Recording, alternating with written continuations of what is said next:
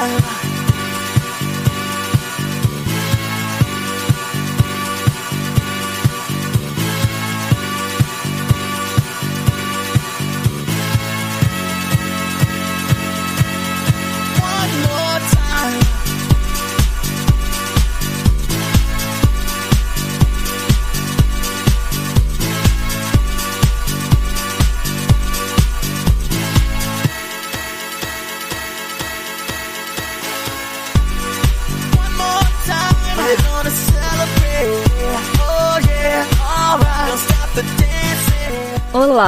seus podres. Está começando mais um Podrinhos. Eu sou a Daphne, assistente virtual desse podcast e fanática por Daft Punk. E ao meu lado, fazendo a dança do robô, Mileto Neto.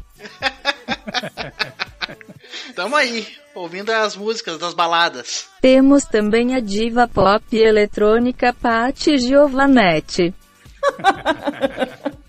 Tô aqui, é pane no sistema, alguém me desconfigurou, Daphne.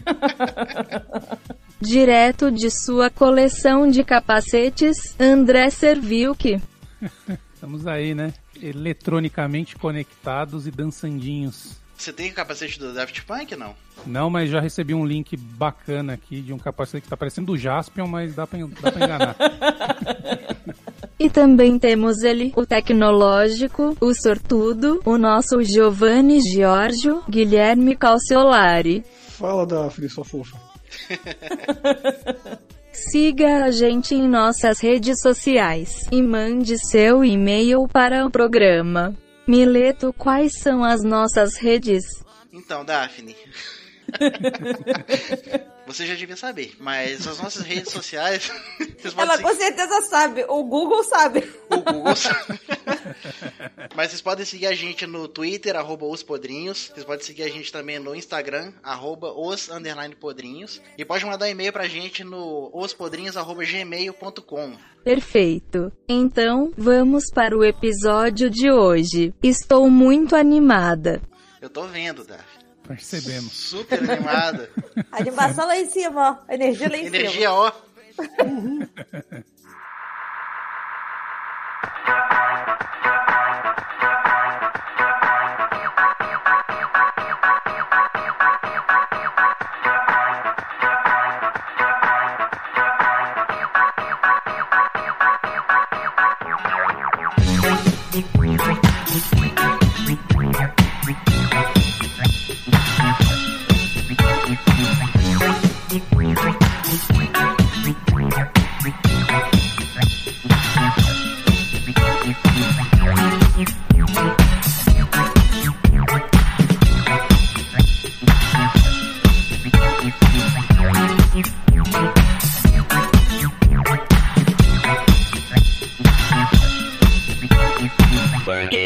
make it, do it, makes us harder, better, faster, stronger. Antes de tudo, qual a relação de vocês com Daft Punk? Minha relação foi MTV. No início da, da- Quando começou a passar Daft Punk na MTV com One More Time, lá que eu conheci. Eu lembro de ficar muito, muito vidrada naqueles clipes deles. Eu achei, achava sensacional, assim, mas não fazia ideia que era, sei lá, uma dupla de, de DJs, uma coisa assim, entendeu? Pra mim era, não sei, não, não sei mesmo o que que era, mas não sabia que era uma dupla, tipo, o que o Kraftwerk era, sabe? Essa aquela coisa eletrônica, puramente eletrônica por si só. Mas foi a época de MTV que eu conheci. Eu conheci essa semana. Minha relação Você nunca tinha escutado nada? Tem uns sete dias, mais ou menos. Já sim, já tinha escutado Não, antes. mas já, assim, é, a gente obviamente escutou por tabela algumas músicas principais, né? Depois mais pra frente até comento, né, detalhes, mas tirando o que de fato explodiu na mídia, nem sabia de quem era. Sinceramente, não nunca nunca tive contato. Então, tô gostando, tô gostando. É, é bom conhecer coisa nova, né? É bom, né? É, eu conheci também com a MTV. Eu tenho meu irmão 5 anos mais velho, 4 anos, 5 anos mais velho. E ela é da de balada, né? Ela gostava muito de sair. E aí ela trazia CD pra casa, eu escutava. Então eu conhecia uma outra coisa também, clipe da MTV que passava muito. Aí quando saiu o disco de 2013, que depois a gente vai comentar mais, o Random Access, que, que eu pirei. E aí eu fui atrás do, do catálogo anterior e, e aí depois eu comento o que eu acho. Engraçado. Eu também, a primeira música que eu conheci foi One More Time, mas foi por causa do programa do Leão Lobo. Não sei se vocês se lembram. Meu Deus do céu, Mileto! Eu gostava de assistir o programa do Leão Lobo, que tocava More Time na abertura, e ele meio que dançando, e segurando a fichinha com as fofocas que ele ia falar, e jogando pra câmera, assim, sabe? Cara, Eu- eu... acho que essa foi a história mais aleatória que eu já ouvi. Eu tô gravando podcast desde, sei lá, quanto é? 2000 e... 2018. por aí. 2018. E essa foi a história mais aleatória de como alguém conheceu uma banda ou um grupo, cara. Por causa do Leão Parabéns, Lobo. Mileto. Leão Lobo. Eu só me lembro da, eu, eu me lembro da música tocando e dele dançando e jogando as fichinhas em direção à câmera, sabe? Eu e aí não eu vou fui. a- procurar esse vídeo porque a imagem mental que eu tô já tá muito boa. Eu não sei qual que era o nome do programa. Já eu tô acho, imaginando o lobo com aqueles dentinhos dele assim que ficar assim. eu acho que era de olho nas estrelas. E. Deus, Mileto. Milita é o E- nosso e aí eu- repositório da televisão nacional, né? E aí eu fui atrás no Emule, sabe? Tipo, eu, eu- acho que ele tá falando One More Time, deixa eu procurar aqui. Aí eu fui atrás e consegui achar algumas músicas. Basicamente só conheci One More Time. E depois eu fui conhecer outras músicas em uma outra referência meio tosca, que foi no clipe do Weezer, de Pork and Beans. Porque eles fazem várias referências a vários memes, a várias coisas, vários virais na internet. E tinha algumas que eles algumas referências que eles faziam lá de uma de um vídeo meio sátira, meio homenagem do Harder, Better, Faster, Stronger. Em busca das referências que eles fazem nesse clipe, eu consegui descobrir essa música. Aí eu descobri que era Daft Punk também. Eu falei, pô, aqui tem potencial. Já tem duas músicas que eu conheço. Aí eu comecei a correr atrás. Essa música engraçada que eu conheci, ela não foi pelo Daft Punk, foi pelo Kanye West, que é a, a versão dele que, que ele fez, a, Ah, que ele tem uma. É, a Stronger, É, que ele Stronger. fez o, o medley lá. Então, aí quando eu ouvi a, a versão dele, né, aí depois eu fui ouvir depois do Daft Punk, eu falei assim, ué, essas coisas aqui se parecem. O que que tá acontecendo? E aí eu até perguntei depois, até pro, pro Cauchelá também, e realmente era o. Ele usou, né, o, o pedacinho lá da música pra fazer e tal. Mas o, Será, o Daft será Punk que tem- de lá que eu conheço essa música? Do que Hum. Provavelmente. É possível. Porque tocou muito mais a, a dele do que a do, do Daft Punk, essa versão. Porque era música cantada, né? Então, teoricamente, mais radiofônica do que uma música eletrônica. Sim, os Hum. clipes do, do Daft Punk que eu vi na MTV passavam em horários totalmente alternativos, assim, né? Sim. Tanto essa Harder, Better, Faster, Stronger, quanto a Around the World, que foi o primeiro clipe que eu vi. E já chama atenção, né? Aquela coisa doida lá, pessoal rodando, depois a gente fala. E a própria One More Time, né? Que é um pedaço de um anime, então isso aí passava em horários totalmente esquisitos, porque não, não tem muito a ver com a MTV, né? Aquilo que a Cara, gente tá minha acostumado. MTV é completamente diferente da de vocês.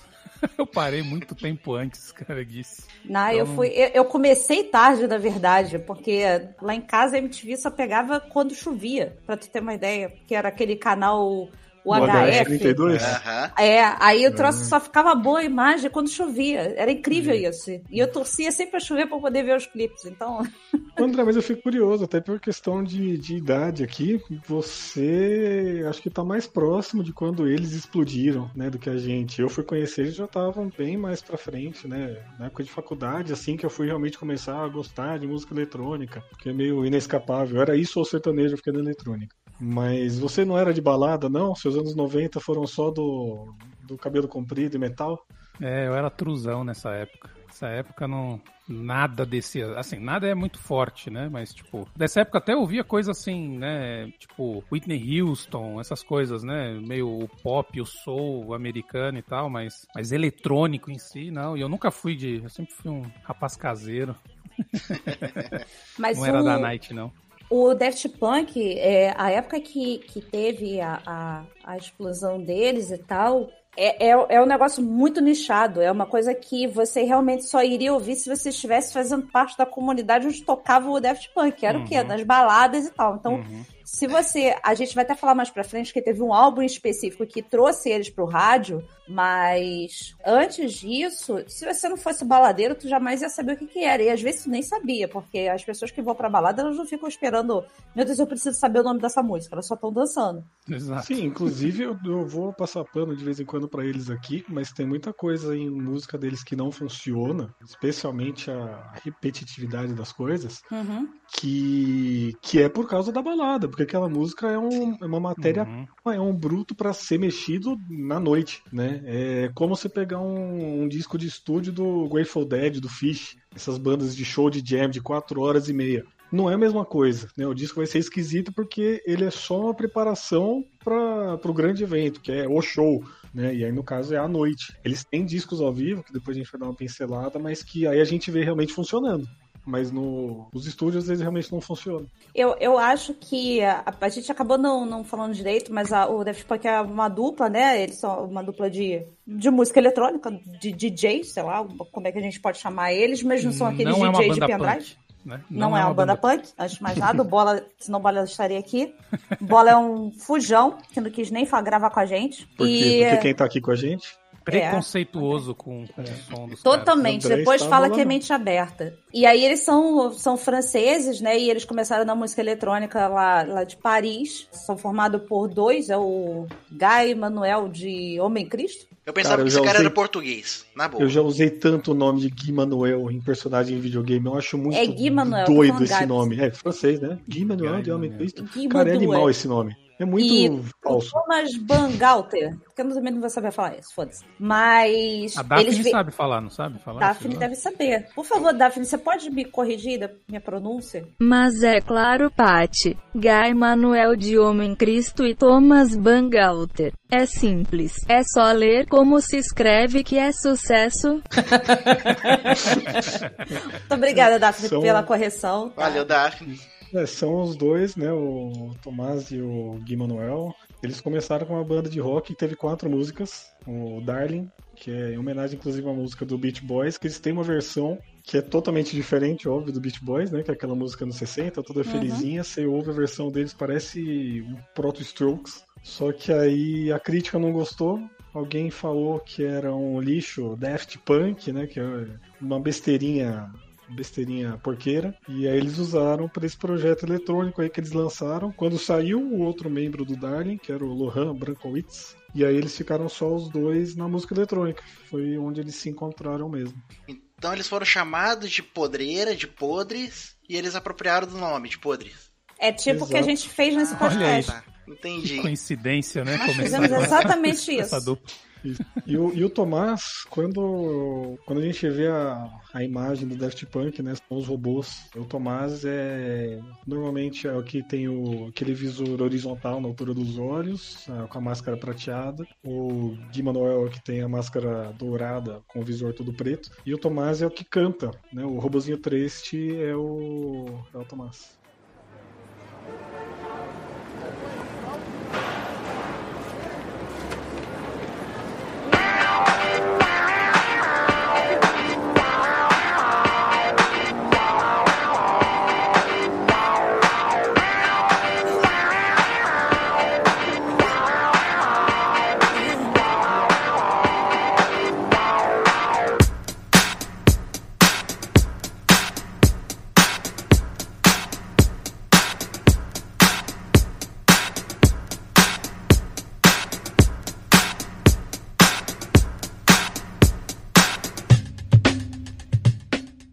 Que eu acho legal do, do Daft Punk é que eles fizeram mais ou menos o que o Kraftwerk, como eu já tinha citado, fizeram, assim. É, eles trouxeram a música eletrônica pra frente da coisa, sabe? Não ficou só aquela coisa de vamos compor isso daqui para tocar nas danceterias, nas discotecas. Eles elevaram o nível da música eletrônica a um patamar de ser digna de, pô, de concorrer prêmio, de entrar na MTV, de tocar na Tocar nas rádio. rádios. Então, o Kraftwerk, que é de 70, fez muito isso. Trouxe muito isso, tocou muito em anos 80. Apesar da- da- do tempo que o Daft Punk levou para lançar o primeiro álbum, quando lançaram também, a partir dali, o Daft Punk já era algo muito grandioso, assim. Demorou um tempo para eles lançarem o álbum, mas quando lançaram, o Daft Punk, porra, explodiu de um jeito depois que Já no primeiro, virou né? um grande nome da música eletrônica, tomando, então, digamos assim, o Kraftwerk passando o bastão pra eles, assim, de, de alguma forma.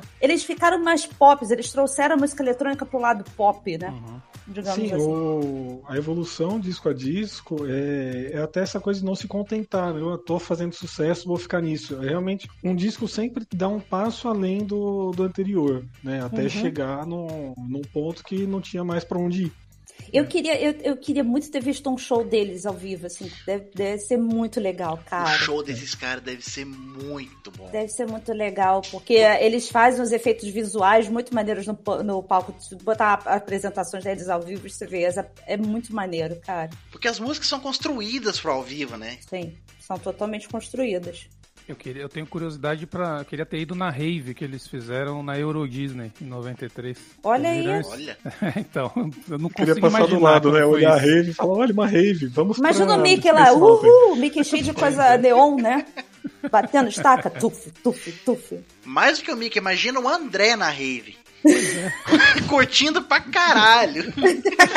Lembrei o Pateta. Felizão na rave. Você vê É, um cara de braço cruzado né, na rave, é o André.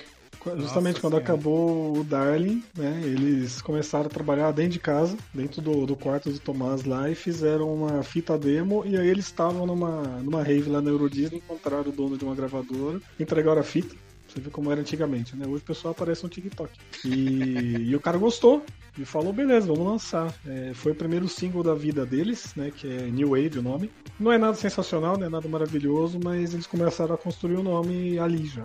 E eu, eu acho que o que chamou mais atenção também da, da questão do Daft Punk, que já aconteceu com outras bandas, que, por exemplo, o Slipknot, que ficou anos com as suas identidades mascaradas, o Daft Punk também teve isso, esse mistério de quem eram eles, né? Então, eles investindo naqueles capacetes, teve a evolução dos capacetes, né, Cautiolari? Foi, foi modificando, né? Sim, eu acho que nessa onda dos anos 90 de famoso não querer ser famoso, Ed Vedder, Kurt Cobain e tudo mais, eles foram Droga, que tive- melhor tive souberam lidar. Né? Eles construíram uma persona e a persona acrescentou muito a banda, né? Uhum. É até engraçado, tem, acho que hoje tem, né, mas na época não tinha foto deles. Tinha uma foto no primeiro disco, tinha uma foto toda borrada. E na Folha de São Paulo tem uma, uma notícia de quando saiu o disco de 97 que tem a foto deles também. Mas era muito difícil encontrar alguma imagem deles que no começo eles usavam um saco preto na cara, parecia um carrasco.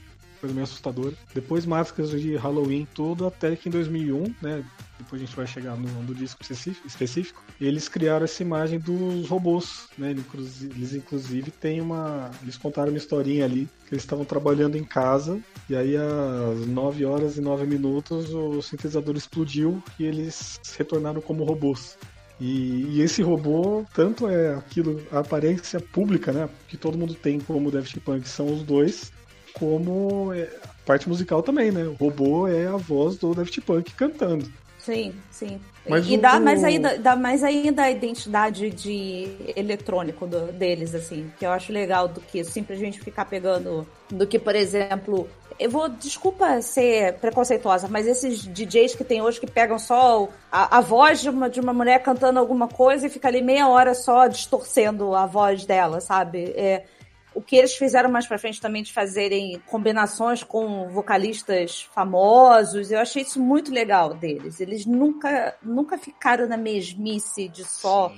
construir uma coisa eletrônica. Eles saíram, como eu já disse, saíram do underground francês, que lá na Europa a gente sabe que a, a base eletrônica é muito forte, né? A Europa é- ela vive muito dessa questão de música eletrônica e trouxeram isso pra cá, mas de uma forma que eles foram vendo assim. O que está fazendo sucesso? O que, que tem aqui? O que, que tem aqui? Até com parcerias maravilhosas que eu faço questão de depois dizer que é uma das minhas favoritas. E os caras entendem muito de música porque essas parcerias, eles normalmente não pegavam quem tava já na crista da onda, né? Eles pegavam alguém que tava naquele limiar ali entre Sim. começar a fazer sucesso explodir e quem dava aquele último empurrão eram eles. Né, Uhum. com, com o Pharrell, né, que foi a grande música deles, que a gente vai falar depois, foi o que eles fizeram. Não tinha, não tinha explodido ainda, mas eles foram com ele pra, ó, você já produziu muita coisa, agora vamos cantar. E foi o que deu certo. Agora, eles são a- considerados DJs ou músicos? Então, is- isso daí é muito complicado de falar, porque é, teoricamente para mim eles são músicos. São músicos que compõem músicas eletrônicas, porque eu acho que sinceramente DJ pra mim é a pessoa que vai lá e toca alguma coisa, só bota lá pra tocar. Eu não consigo, eu não consigo associar na questão de composição. Isso pode ser uma baita ignorância minha, desculpa aí se tiver algum DJ ouvindo, mas pode ser uma questão ignorante minha, mas pra mim sim são músicos, porque a gente consegue perceber nas composições musicais deles que não é só ficar apertando botãozinho, entendeu? Tem uma história por trás das músicas. Eles são mais considerados, na- na Wikipédia tá dizendo assim, a Wikipédia, claro que não é a resposta do mundo, né? Mas eles são considerados como produtores musicais. Uhum. E aí eu não sei se entra nessa questão, porque afinal de contas eles estão construindo a estrutura da música de alguma forma, Uhum. ainda, ainda que não seja necessariamente tocando um instrumento, né? Mas a partir do momento que você faz, faz parte da construção da música, que seja de modo eletrônico, acho que você pode ser considerado músico, sim. Acho que Sim, até o, gênero deles, né, que é o French House, como começou pelo menos, embora o gênero não quer dizer muita coisa, até porque eu fui tentar descobrir a diferença do French House para os outros houses e é, para mim o texto tava todo igual, só mudava o país. É aquela música eletrônica, só que muito trabalhada, o deles específico em cima de música disco dos anos 70 e 80, Sim. tem muita música que a gente ouve que é uma música disco com a roupagem eletrônica. Não sei nem se vai falar que é uma música eletrônica, assim. Obviamente é eletrônica, como, mas pra mim é como mais um adjetivo, né? Uma música Sim. disco, adjetivo eletrônica e não É só pra contrário. categorizar alguma coisa de alguma forma. Porque e eles tem um faziam funkeado coisa. nas músicas incrível. sim, o que é maravilhoso, é o grande diferencial deles, assim. Depois e eles foram evoluindo, álbum, porque né? no começo eles pegavam muito sampler, né? Pegava a música antiga e é aquela, aquele trabalho do, do produtor, né? De fatiar a música, pega um pedacinho e aquele pedacinho vai ser lupado em várias partes. Depois dali pra frente, eles pegaram aquele pedacinho e junta com outro pedacinho de outra, outro pedacinho de outro, junta meia dúzia e já uma parte está mais acelerada, a outra fica mais. Eles deixam mais espaçada, assim. Então realmente eles estão trabalhando muito em cima, né? E isso é criar música. Eles não estão só pegando a música de outra pessoa e transformando na deles. Estão realmente fazendo, utilizando como ferramenta, né? Como matéria-prima a música dos outros, mas eles estão criando.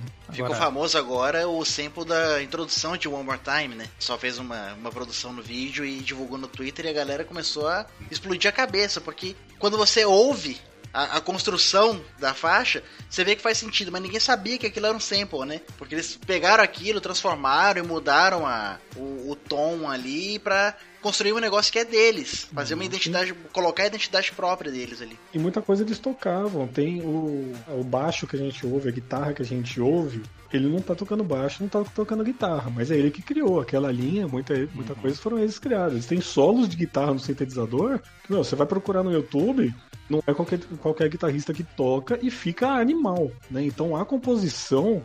Todo músico, pra mim, eu bato palmas, porque eu acho que criar música do nada é uma coisa muito maluca. Mas eles criarem uma coisa do nada e encontrarem uma música que existe pra fazer soar daquele jeito é coisa de doido pra mim. É, tem que ser muito criativo, cara. Sinceramente, eu bato muita palma pra eles pela criatividade de, de uma forma geral. Tem que, tem que pagar pau pros caras mesmo, que eles são fodas no que fizer. O legado deles tá aí, não, não, é, não é de bobeira, não. Porque chegou na gente que é base roqueira, basicamente. E, e foi agradável de, de ouvir. É, eu fiz essa pergunta, né, se eles são considerados DJs ou não, porque na minha vasta pesquisa dessa semana, em nenhum lugar eles foram citados como DJs, né? Não, eles só falam dupla. É. Só falam dupla, dupla, Dupla, dupla, ou, dupla. enfim, pro- como produção musical, tudo. E quando você olha os créditos dos discos, normalmente um deles sim tá tocando diversos instrumentos, seja Sim. teclado, baixo, bateria, etc. Então, Principalmente no final, no último disco ali, que você vê uma coisa muito mais orgânica, assim, né? Uhum, Você vê uma bateria que não é bateria eletrônica, o cara tá batendo bateria tradicional acústico mesmo, mesmo, sabe? É acústica. E dá uma vida pra música que é, é inclusive a intenção deles, né? Pelo próprio nome da Exato. música.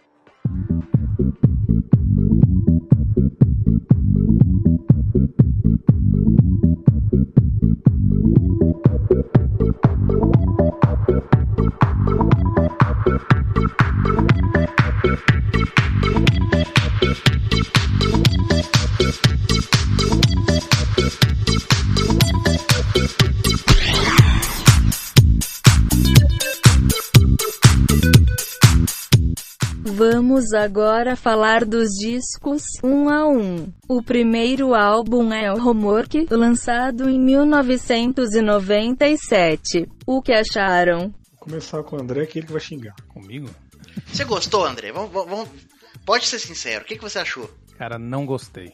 O primeiro disco foi duro de vencê-lo. E aí eu fui até dar uma olhada, né? Porque assim, a gente fala muito, né, no, no rock, das diversas vertentes do rock, que a gente arruma né, nome pra tudo quanto é estilo. E esse house técnico, tec, techno, não tec, techno, eles também têm muitas subdivisões, né? Tem. E aí esse disco ele é considerado techno house, acid house. Eu fui pesquisar o que que é esse acid house, né? E esse termo acid, ele existe por conta da utilização de um sintetizador de baixo específico da Holland, cara. Achei Assim, que era um ácido. O- Eu também pensei. O cara usou ácido pra fazer música. Pra fazer mais. Então, o estilo, o estilo foi denominado por conta de um, de um instrumento específico que dava uns pro- reproduzir, né, produzir um som ácido, né? Então assim, é é bizarro. Mas assim, eu achei bem difícil, não é minha praia, total, assim, totalmente fora da minha praia de verdade.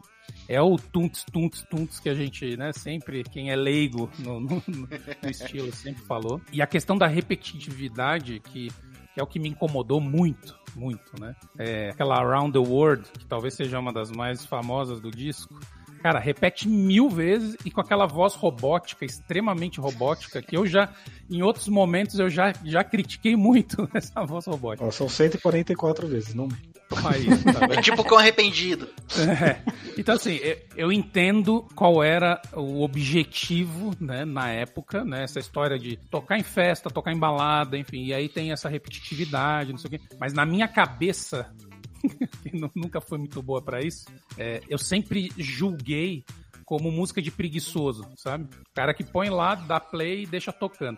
É tipo música gospel que fica repetindo mil vezes a mesma coisa, parecendo que O Deus não tá Senhor ouvindo vai o cara. prover, sabe? o Senhor vai me trazer bonança. Mas, cara, ele já ouviu. Se você acredita que tem fé nele, ele já ouviu, ele vai te atender. É a mesma coisa. Aqui, cara, fica naquela repetitividade insana. Então isso, isso me, me cansou.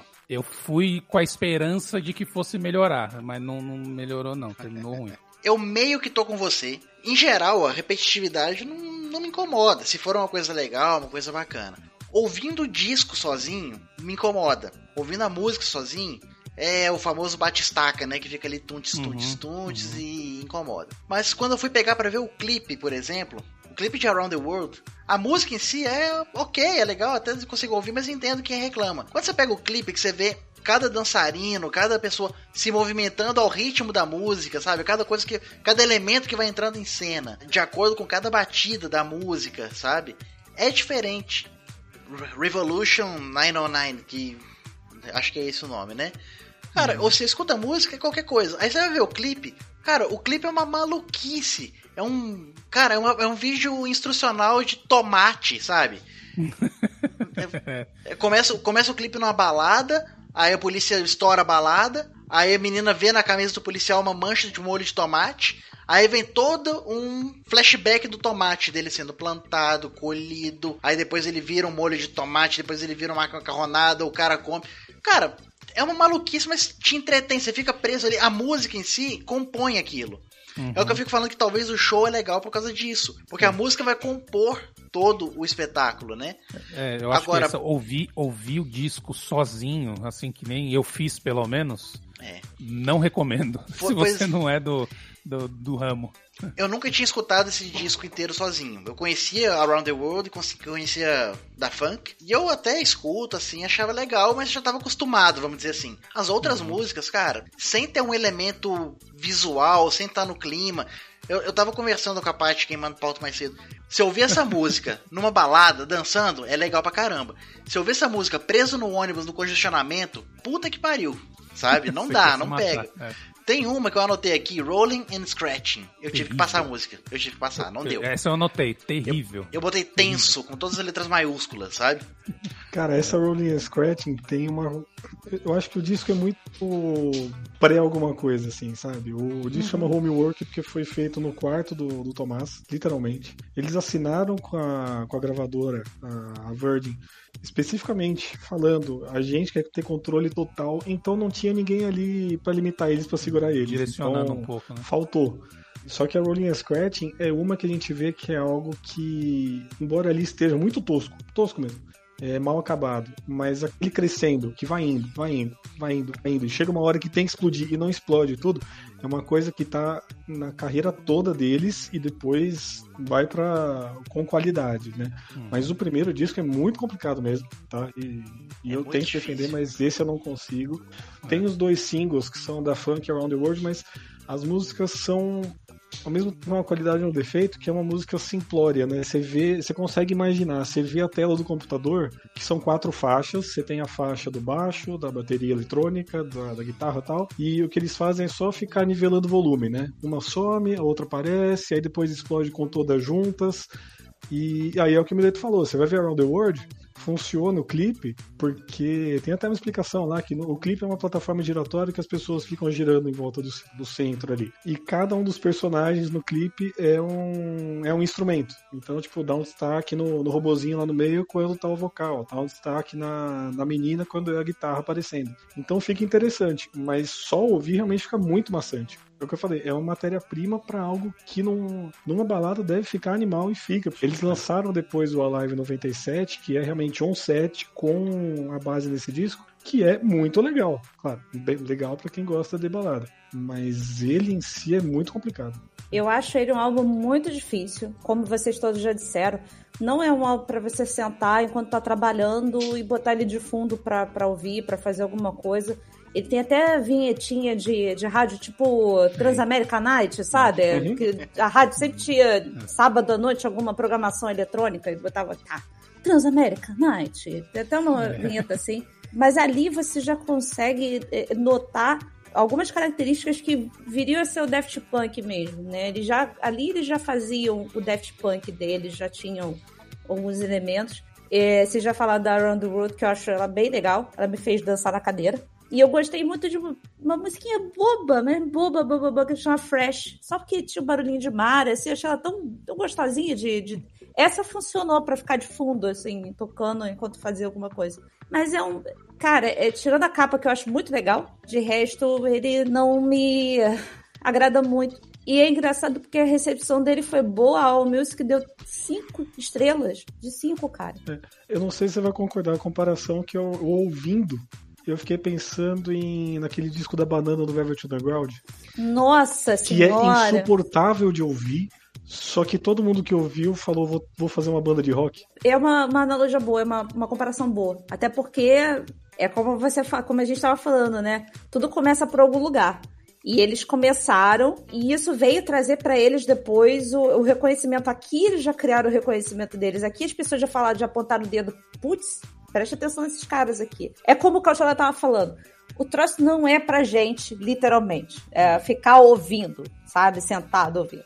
Ele, ele tinha um propósito, atingiu o propósito e explodiu. Aí é beleza. Até pra um music dar 5, foi um cara muito específico do ramo pra dar essa nota, bicho. Não Porque é? É, ou é aquele review é um cara de anos genérico. depois, né? É, o cara tá, é, re- tá resenhando a influência do disco e não o que ele é em si. Pode ser, pode ser. Não, eu até fiz uma anotação também numa música aqui que eu deixei passar que se chama Burning. Claramente os caras gravaram alguém subindo o zíper da calça. Se Cara, vocês eles, repararam usaram, nisso. eles, pegaram muito, tem, tem aqueles. Hoje é tudo, tem serviço disso, né? Aqueles stock footage, né? Que se você quer gravar Aham. um vídeo institucional de alguma coisa, tem a imagem. Na época era o stock áudio, né? E tinha disco que eles usaram que era, por exemplo, a faixa é passos, é gente andando. Uhum. A outra que é o negócio pegando fogo, a outra que é que a gente conversando no restaurante. E o trabalho é esse. Então, é o que eu falei, eu admiro muito a pesquisa, porque o cara teve a ideia de fazer um negócio noiado nesse sentido e teve que ir atrás, né? Não era uma coisa tá pronto aqui, né? Teve coisa que realmente a, a engenharia da música é muito legal, mas eu mais admiro do que eu gosto. Esse Exato. é muito complicado. Exato, é uma ótima definição. Pra ter noção, ele tá no mil e um álbuns que você deve ouvir antes de morrer. pra ter pode essa, essa noção da importância do álbum. Bom, posso dar check então nesse. Podemos, podemos dar check nesse. Eu fiquei feliz de ter ouvido, sabe? Eu acho que foi legal a experiência, só que eu não vou ouvir de novo, sinceramente. Eu não Eu achei não fiquei legal, não. feliz nem triste, mas assim, Porque não vou voltar nele é não. aquilo, funciona como um, um guia pra muita gente que veio depois, então você entende a importância dele e tal. O Velvet Underground me incomodou muito mais. Por mais que seja um disco influente, que seja tudo, esse daí não me incomodou tanto. Eu entendo que ele não é radiofônico, mas se eu entendo a importância dele, gostei de ter escutado, sabe? Mas é uma coisa, é uma coisa, o Bilheto, é a parada que não te atinge com a outra que te faz ter raiva a ponto de querer jogar o computador longe, o celular longe do que você tá, tá ouvindo. Ele não faz isso. É só uma coisa que, putz, por favor, só acaba, que tá, tô cansada, que eu tô cansando do, da bateção, mas também se, se tiver tocando em algum lugar, tu não vai falar assim, caralho, puta que pariu, tô tocando essa merda de novo, eu não quero ouvir isso, entendeu? Depende do volume. E se estiver em casa fazendo faxina, tá tudo de boa. Tá Se tudo de tocar, boa. se tocar no aleatório o Around the World no meio da faxina, Toco, vou dançar, vou dançar com com a a vassoura. vassoura. Ok. Vou subir a ok. escada, descer a escada e ficar girando no meio da escada. Tudo bem. Mas se tocar Rolling Scratching, você. Não, Aí eu paro E, pra gente, beber água. Olha só, cara, por favor, por favor, toda a genialidade do mundo pras pessoas e tal, gênios, foda. Você, ca- 16 músicas pra quê? Vai tomar no cu, mesmo que sejam Pois é. vinhetas. Cara, para com essa porra de música além de 10. Por favor, artistas. Nós não queremos mais de 10 músicas. A gente não tem tempo pra ouvir mais de 10 músicas. Não importa que as 10 músicas, que as 15 músicas vai dar uma hora, mas chega. Especialmente que elas são o mesmo estilo todo, né? Não tem uma variação. Aí eles eram uma coisa só, né? Era uma, uma banda bem reta. Ó, tô aqui batendo estaca com, com sons diferentes, né? O acompanhamento é diferente, mas a estaca tá lá sempre. Tem quatro músicas de 7 minutos. Isso, não, e é uma sequência. Isso. Around the World tem 7 e 4 e, e Rolling Scratch 7 e 26, uma seguida da outra. Minha E as- vida não tem esse tempo todo, gente. Não tenho. Sete minutos eu faço um monte de coisa. Eu faço Isso é arroz, e feijão, 14. tudo. Uma hora e Esse 14 disco é exagero. claramente pra você botar no carro quando você tá com seus amigos indo pra balada. Pra você já chegar calibrado. Não- não é Exatamente. Embora. Na- Eu tô, eu tô falando mal aqui, até porque eu tô efeito manada, vocês estão me levando. Mas eu ouvindo aqui essa semana, eu fiquei dançando na cadeira várias vezes, tá? Na caçamba da picape, indo pra festa. Uh! Ah, não, mas assim, é, isso, obviamente, a batida deles é assim, é inconsciente. Você- se você não bater o pé minimamente, você tem algum problema de saúde. Sim. Então, Não, e, o, É, isso sim. e o riff da funk, por exemplo, que é aquele. Parece um, um gato cantando maluco. Cara, é, é grudento. Não, eu tô a semana toda cantando. Fica na cabeça. Ó, só E, e é bom, não, não é só que é grudento, é bom. O riff é bom, né? Sim. Existe. A musicalidade, quando está lá, ela é muito boa. Around the World repete 144 vezes a mesma coisa. Mas se fosse menos, a versão do single, que tem quatro e pouco, é legal. Né? Não, o problema é quando cansa, realmente, quando, quando eles não conseguem se segurar a dose. Só falando rapidamente aqui da- das certificações deles, eles foram disco de ouro nos Estados Unidos, platina na Bélgica, duas vezes platina no Canadá. Olha Não aí. sabia que o Canadá era tão. Baladeiro. Platina na França, obviamente. Ouro na Holanda e platina na Nova Zelândia no Reino Unido. Então, a, a gente vê um padrão de música eletrônica, né? Não, a descida não teve. bombado. Nossa, deve ter sido uma loucura. Bombado pra tudo quanto é canto, né? De, de coisa, mas tudo bem.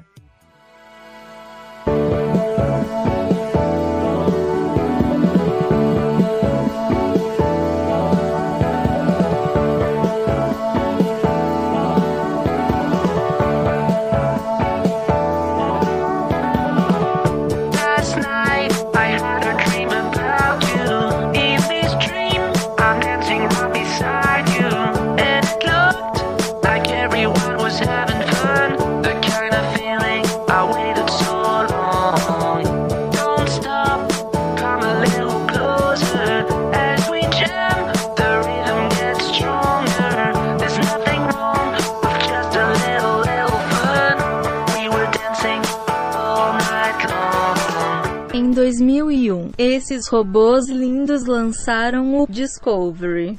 Então, como a gente disse, né, que muita gente copiou, muita gente tentou fazer parecido. Até o próprio Daft Punk meio que ficou de saco cheio disso, muita batistaca na, na Europa. E eles falaram, não, vamos tentar colocar um pouquinho mais de música, vamos tentar criar uma melodia.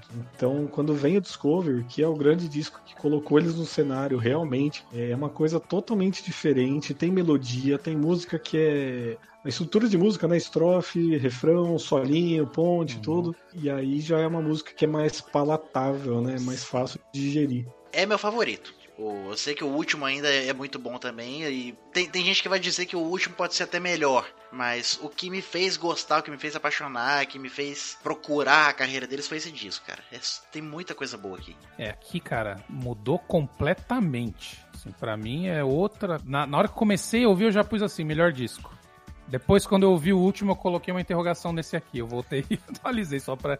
eu- eu- até agora eu ainda tô na dúvida, mas tem mais RB nisso aqui. Sim, é mais groove. Basicamente, tem muito Sim. mais groove. Mais vocal, né? Apesar do monte de efeito robótico, eu sei que esse é o estilo, mas enfim. Então o groove é onde me pegou e, e aqui eu passei a curtir mesmo. E aí, assim, tipo, One More Time. One More Time, inclusive, me faz lembrar das minhas, da minha- das minhas viagens. Porque ela, sim, na época que, enfim, tava viajando, tocava direto na rádio. E rádio nos Estados Unidos, por exemplo, toca direto, direto. Era assim, era Maroon 5, Daft Punk. Maroon 5, Daft Punk. Um do outro. assim. toca tudo. Então eu tenho- me traz boas lembranças essa One More Time. E, e aquela Aerodynamic, curti pra cacete o groove, tem até umas guitarrinhas. Eu fui dar- né, dando uma olhada lá no, no- no que a galera tava escrevendo sobre, sobre a música. A, a tal da Pulse, que é uma, uma revista, né, comparou o solo dela ao Wing Malmsteen, vejam só. Cara, Nossa, que tristeza. Que coisa ruim pro Daft Punk, coitado. Pois Não é. Elogio pro Malmsteen. Pois, Pois é, é. então. pra Vocês verem, né? Nada se cria, tudo se copia, né?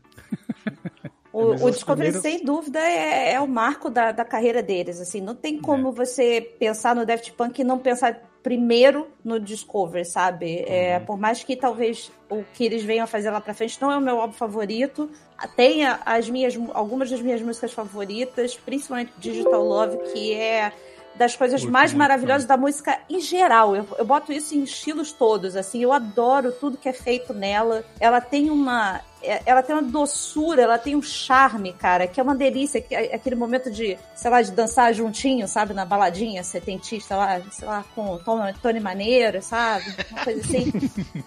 É incrível, exatamente o que o Solari falou. Aqui as composições modificaram de uma forma, virou uma música mesmo, sabe? Não foi só uma batida eletrônica, veio uma música que te abraça. A própria One More Time, que é a mais dançantezinha, ela tem umas variações, ela te faz dançar ao mesmo tempo que você quer cantar jogando punho pro alto. One More Time no refrão, sabe?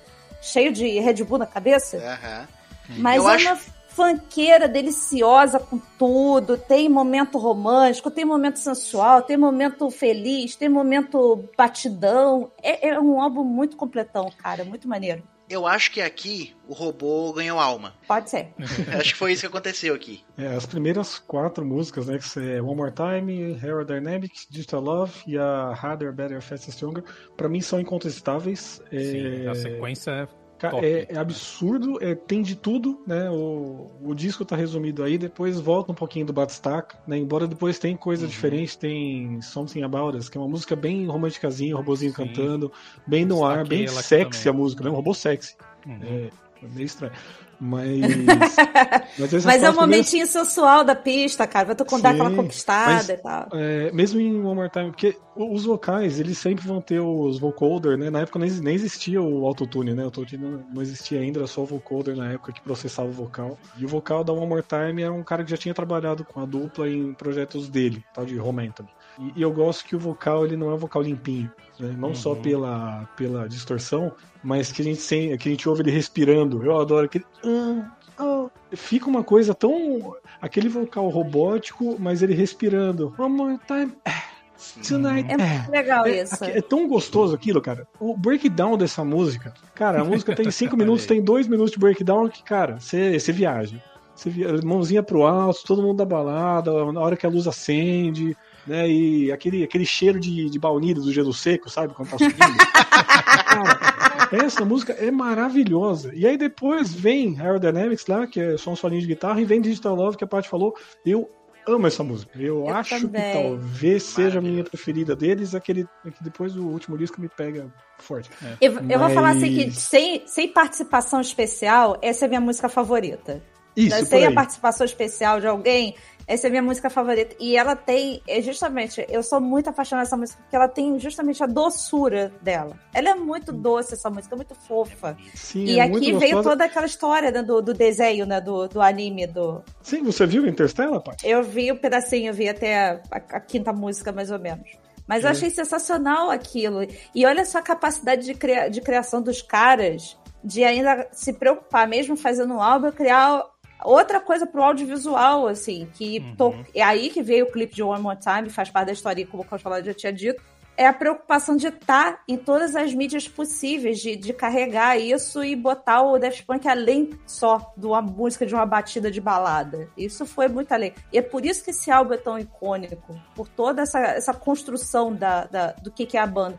E ganhou cinco, cinco estrelinhas da All Music de novo. E desse álbum aqui, também uma que eu destaquei foi a Voyager. Também puta groove, baixão bochechudo, do jeito que eu gosto. E muito boa. O, Só- Esse é filme o que a álbum gente tá que- comentando, o- eles fizeram uma animação com o Leiki Yamamoto, não sei o nome do cara. Um japonês lá que fez o anime da, da Toei, né, que é um dos grandes estúdios de animação, que eles fizeram paralelamente. Eles desenharam o disco e o anime, né, construíram ali, estruturaram. É, saiu até no Cartoon, né? E aí foi quando no Cartoon também teve essa história. Aí que o robô começou a cantar mais, foi aí que eles assumiram essa persona de robô mesmo. Foi o primeiro momento que eles apareceram. E é um anime que, pra mim, ele ajuda muito o disco. Porque o disco, depois dessas quatro, pra mim, são incontestáveis, começa a ter um pouquinho de repetição. E começa, Uhum. talvez, a cansar um pouco. Só que no anime, as músicas funcionam tão bem como trilha. O negócio, ele casa tão Ah, bem. sim. Era o que eu ia falar. Principalmente as instrumentais, assim, quando você ouve no, no CD seco, assim, eu, eu fico imaginando, porque eu já conheço os clipes que são recortes do, do filme, né? Eu fico imaginando, poxa, acho que a história tá desenrolando com isso aqui no fundo e vai, vai fazer sentido lá quando eu parar pra ver o filme. Eu concordo com o Cachorro que a segunda parte do álbum ela começa a ficar um pouco pesada pra justamente você ouvir da forma que a gente está dizendo, sentado, ouvindo o álbum, prestando atenção. Mas ele já você, ele já é muito mais digerível, mesmo essa segunda parte sendo mais complicada, já é Uhum, muito mais que digerível primeiro. do que o primeiro. Muito mais. A que mais me incomodou dessas é a Super Heroes. Essa foi difícil. que é A repetição chatíssima A igual batida do que, primeiro. que É, fica, na- É. não sai. e Agora fica o lá resto é naquilo. perfeito. É, acho, que, acho que me incomodou um pouco mais a Veridisco. Então, essa é uma que me incomodava, mas que o, o anime ele tem toda uma mitologia ali, tá? Vou dar uma sinopse basiquinha. É, é divertido, tem no YouTube completo, vai atrás, é uma horinha e é, é gostoso de ver, é legal. O desenho é legal e as músicas funcionam bastante. Tem uma, um planeta que tem uma banda de rock lá, e aí uns ninjas intergalácticos vão lá e sequestram a banda, trazem pro, pra Terra e transformam numa banda que tá fazendo sucesso aqui. Então, por exemplo, Digital Love é quando um, um ETzinho lá que é apaixonado pela baixista da banda tá pensando nela e tá sonhando nela. Então fica muito bonitinho, né? E a Harder Better, que é uma música toda mecânica, né? Melhor parte Ela- do anime. É na hora que os robôs estão transformando a banda de ET em banda humana. humanos. Cara, casa muito bem, fica muito bom. E a Vera de Score é na hora que. Agora, você, se você não gosta de spoiler, avança 30 segundos. É a hora que eles descobrem que o cara que sequestrou a banda, ele tá fazendo isso há milênios. Ele sequestrou o Moser, ele sequestrou um cara lá que parece o Steve Ray Vaughan lá, a outra que parece a Aretha Franklin, porque ele tem lá um- o, o livro, que é o Vera de Score, que tem uma profecia, que quando ele conseguir 5.555 discos de ouro, ele vai dominar o mundo. E então, na hora que, ele- que a gente descobre isso, a música toca enquanto a gente tá lendo o livro e vendo esse flashback dos milênios aí pra trás, cara, é muito legal. O anime realmente funciona, não é tipo o desenho dos Transformers pra vender o Sim. para vender os brinquedos. Fica muito legal mesmo. só para terminar aquela minha conclusão, que assim, apesar do da questão visual é, melhorar muito, esse álbum não precisa da parte visual propriamente dita para Pra funcionar. funcionar. Como primeiro que se você ouvir no, vendo o clipe fica legal e fica mais digerível. Esse não, tu não precisa só da parte visual para poder digerir o coisa. E já pegando um gancho aqui, a que é uma coisa que eu vi saber depois, de, e agora lembrando aqui do clipe, o clipe tem eles, que é o Kanye West fez a, a Stronger, que é música dele, com a, a Hard, Harder, Faster, Better, Stronger, na música, o, o, o sample lá, e tem o Daft Punk no clipe também. E ele tá sendo transformado em, em super-humano também, em super coisa, tem umas paradas é, japonesas também, meio, meio anime e tal. E eu acho essa versão dele muito legal. Uma, das únicas coisas legais que o Kid West fez. Fica aí. Minha crítica. Mesmo a Harder, Better, Faster, Stronger, esse nome maldito de falar, É. é o robozinho cantando, né? Então pode remeter um pouco a da funk ou a Around the World, que são aquelas coisas repetitivas. Só que os robôs também fazem a estrofe, né? Eles fazem, então ele fica mais rápido, né? Make it- Make it better, do it faster, better. E fica muito legal, fica uma coisa, tipo, você não consegue ouvir sem imaginar o robozinho dançando. É, dancinha do robô, literalmente. Não, e, ó, e- e eu que não curto muito a voz robótica, né? Cara, curti muito. Casou demais. Somente quando ele vai no grave, ele fala stronger, vai dar aquele, né, aquele baixão, cara, fica muito louco. Isso eu achei o jeito que eles construíram a música me, me pegou. Só que 14 músicas de novo. A última com 10 minutos, Daft Punk, por favor. Nós não temos esse tempo todo, queridos. Qual o nome da última música, Paty? Pois é. Too long. e é o mesmo, e é com o, o Rom Anthony, né? O cara que canta em, em One More Time, né? Sim, o mesmo robozinho lá. Aliás, eu tava olhando sobre esse cara, ele morreu novo, né? Morreu com 40 e poucos anos, com, de doença do rim, assim, foi meio triste. Cruzes.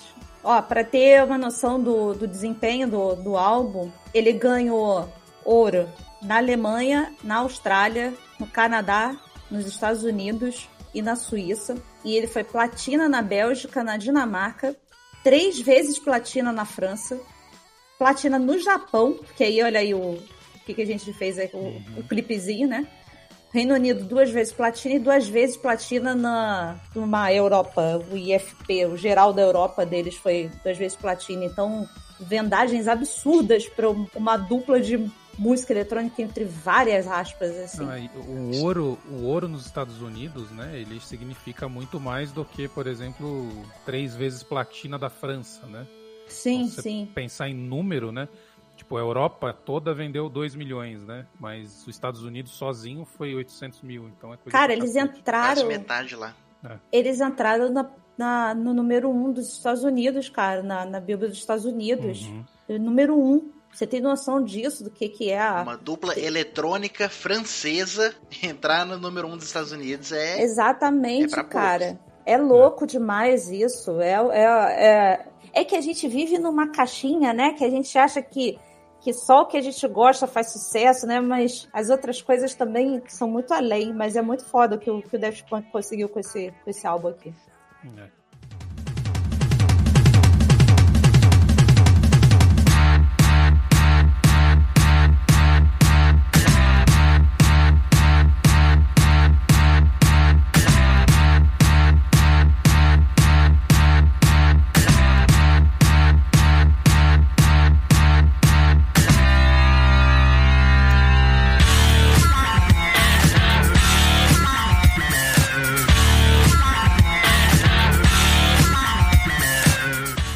2005, eles lançam o álbum que mais toca no coração dessa inteligência artificial, Human After All. Então, e aí, assim como do primeiro pro segundo, eles quiseram fugir um pouco daquilo que fizeram porque estava sendo muito copiado, aqui eu acho que eles estavam de saco cheio de ter trabalhado anos em disco e anime e tudo. Fizeram o Human After All em seis semanas. é, só em casa também, bateria eletrônica, duas guitarras, né? Porque eles tocavam, né? Já tinham a banda antes. Então é um disco muito mais simples, muito muito bem basicão, né? Meio tosquinho assim. Tem riff, tem coisa legal, mas é, é o que eu menos ouço do- dos quatro. É, parece que é o disco favorito deles também, né? Muito por causa dessa hora de improviso também, sabe? De vamos juntar aqui fazer uma, uma jam, como você falou, gravado rapidamente, seis semanas, assim. E eles falam que é o que tem mais a alma deles, assim, sabe? Que eles acham que é um projeto mais carinhoso pra eles. Eu acho curioso que o disco se chama Human After All. Pra mim é o mais robotizado. Você tá falando que os robôs não são humanos? Como assim? Eles têm alma. Eu acho que a alma. cair, olha a Daphne. Presta atenção. Calma, Cuidado Daphne. com a Daphne que ela tá ouvindo. Hashtag robôs merecem respeito. Fica esperto, Mileto, se não entro em greve nessa porra. Não, mas a Daphne não pode reclamar muito, senão eu desligo, eu puxo ela da tomada aqui. Ó, a Skynet tá vindo, hein? Cuidado. N- não que é ruim, mas eu achei ele mais robotizado do que o primeiro. O primeiro é mais batistaca e esse tem muito muita distorção, sabe? Uma, eu acho que eles de- tem mais essa aura de robô mesmo. Assim, o primeiro tem algumas coisas que ainda dá pra escutar melhor, obviamente, mas também eu acho tão, tão difícil quanto o primeiro pra ouvir eh, isoladamente o álbum todo, ou até. Esse aqui é o que eu poria menos até pra tocar na faxina, entendeu? É, Esse tem mais batidas esquisitas. Tanto que a única música dele que eu gostei mesmo foi a Robot Rock. Foi a única que eu realmente curti. Que tem até bateria, tem uma guitarrinha ali e tal, mas de resto, ficou. Me deu muito nervoso ouvir esse álbum. Me deu coisas, como dizia o professor Chapatinho. É, pra mim, assim, eu achei fraco o disco. Mas pra mim é muito melhor que o primeiro. Sim, o primeiro, Sério? de fato, eu não gostei. É a guitarra, né? consegui. Pode ser, né? Eu até, eles, eles consideram esse aqui um álbum dance rock. Aí, uma, mais um estilo. Mas, André, Sei tem uma é vantagem. São só 10 músicas e só 45 minutos. Então, Isso é é, uma pode grande ser vantagem. por isso também que, que me incomodou menos, mas é, assim, as duas primeiras me incomodaram muito. Eu pensei, puta, vai ser daquele jeito, né? Tinha um efeito desgraçado. Que eu a segunda é chatíssima, assim, mas daí a Robot Rock com certeza é a melhor do disco, assim, curti bastante. Make Love é legalzinho, apesar de repetitiva, mas enfim. Volta o sendo robozinho sexy, já né? estou sendo Tentando- repetitivo. tentando te levar pro é quarto. repetitivo. E aquela Brainwasher, ela fala igual. o- é igualzinho o I am Iron Man É. do Black Sabbath, só que falando I am the Brainwasher. É idêntico, é certeza que a ideia saiu de lá. Esse é o disco que eu comentei que quando. que quando. Acho que ele foi feito muito rápido, né? Seis semanas. E as Uhum. músicas são longas, não são muito interessantes. Mas eles lançaram logo depois o Alive 2007, que é um. Eles fizeram uma turnê em 2006, 2007, inclusive passou no Brasil. Se eu tivesse conhecido, eu teria ido de presente de aniversário, porque eles tocaram aqui em São Paulo no dia do, do meu aniversário de 18 anos. Seria a minha, minha forma. Mas o show, meu, você vê imagem na internet, pirâmides de LED gigantesca, aquela coisa animal. E, e o CD Live 2007, ele pega essas músicas, por exemplo, você pega aqui, Robot Rock tem 4 minutos, tem quase 5 minutos, Tecnológico tem 5 minutos também. O, o rifão, o tá, tá, tá, tarará, eles usam pra Tecnologic. E a música fica muito boa, fica muito legal, fica aí sim. E, é um disco Essa é ao uma vivo que bem ao vivo mesmo. aqui também. É, se ouve, se ouve o, se ouve a galera, né? Então você percebe quando, quando reduz um pouco a música que a galera levanta, dá muita vontade nesse show, né? Então o, o disco ele é muito básico, né? Ele não é tão dançante. É, Eu acho que os discos anteriores, o primeiro, né? Que ele tá lá pra você ouvir na balada, é, a música não tem que ser muito interessante, né? Não tem que querer te fazer dançar. Sim. Esse aqui não te faz dançar e não tem nada de interessante, de- que chama atenção, que você tá ouvindo, nossa, que coisa diferente, né? Ele é muito básico, então ele funciona mais no ao vivo mesmo. É, Ele ganhou três estrelinhas de cinco da All Music. Ele teve uma parada que ele vazou na internet alguns meses antes do lançamento dele. E algumas pessoas acharam que era uma parada é, farsa, que não era, não era música mesmo. Ah, Não pode ser isso, entendeu? Não é possível que eles vão Pode lançar Pode isso. ser essa merda. É, Não pode ser isso e tal. Que isso? Eu- E ele foi só duas vezes ouro na França e prata no Reino Unido. Então a venda caiu dra- drasticamente assim em relação ao anterior. Eu anotei aqui que Steam Machine, que é Machine, é, pra mim parece se o No Doubt tivesse feito uma música eletrônica que você escuta, por mais que ela seja muito repetitiva, mas você tá dançando lá, né? É, parece muito. é, parece o, o naipe de metal no fundo, embora não seja, mas dá muita vontade de dançar. É, então é, essa música eu achei muito divertida, né? Não, não exatamente legal, porque o disco eu achei realmente eu acho mais difícil do que o, do que o primeiro, porque não, não tem nada acontecendo.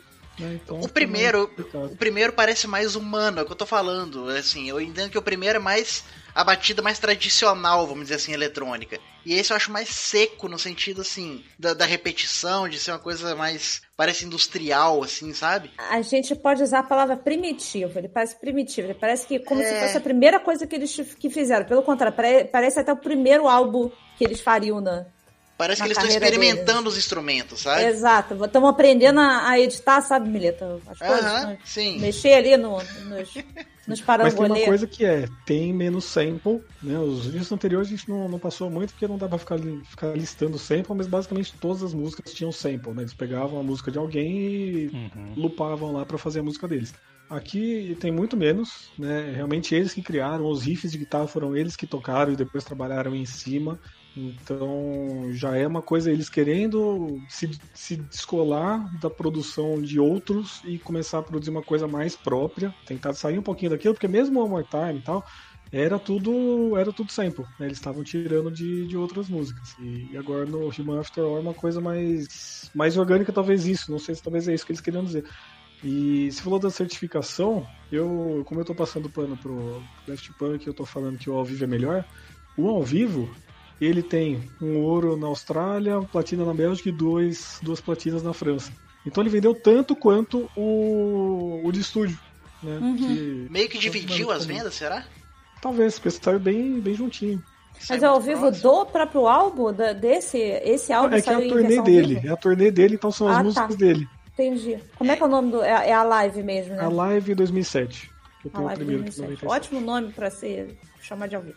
né?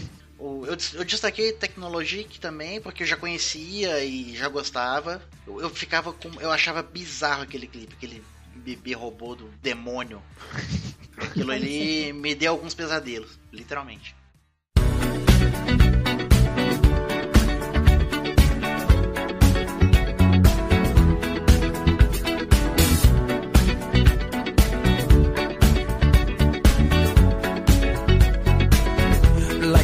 Legend of the phoenix.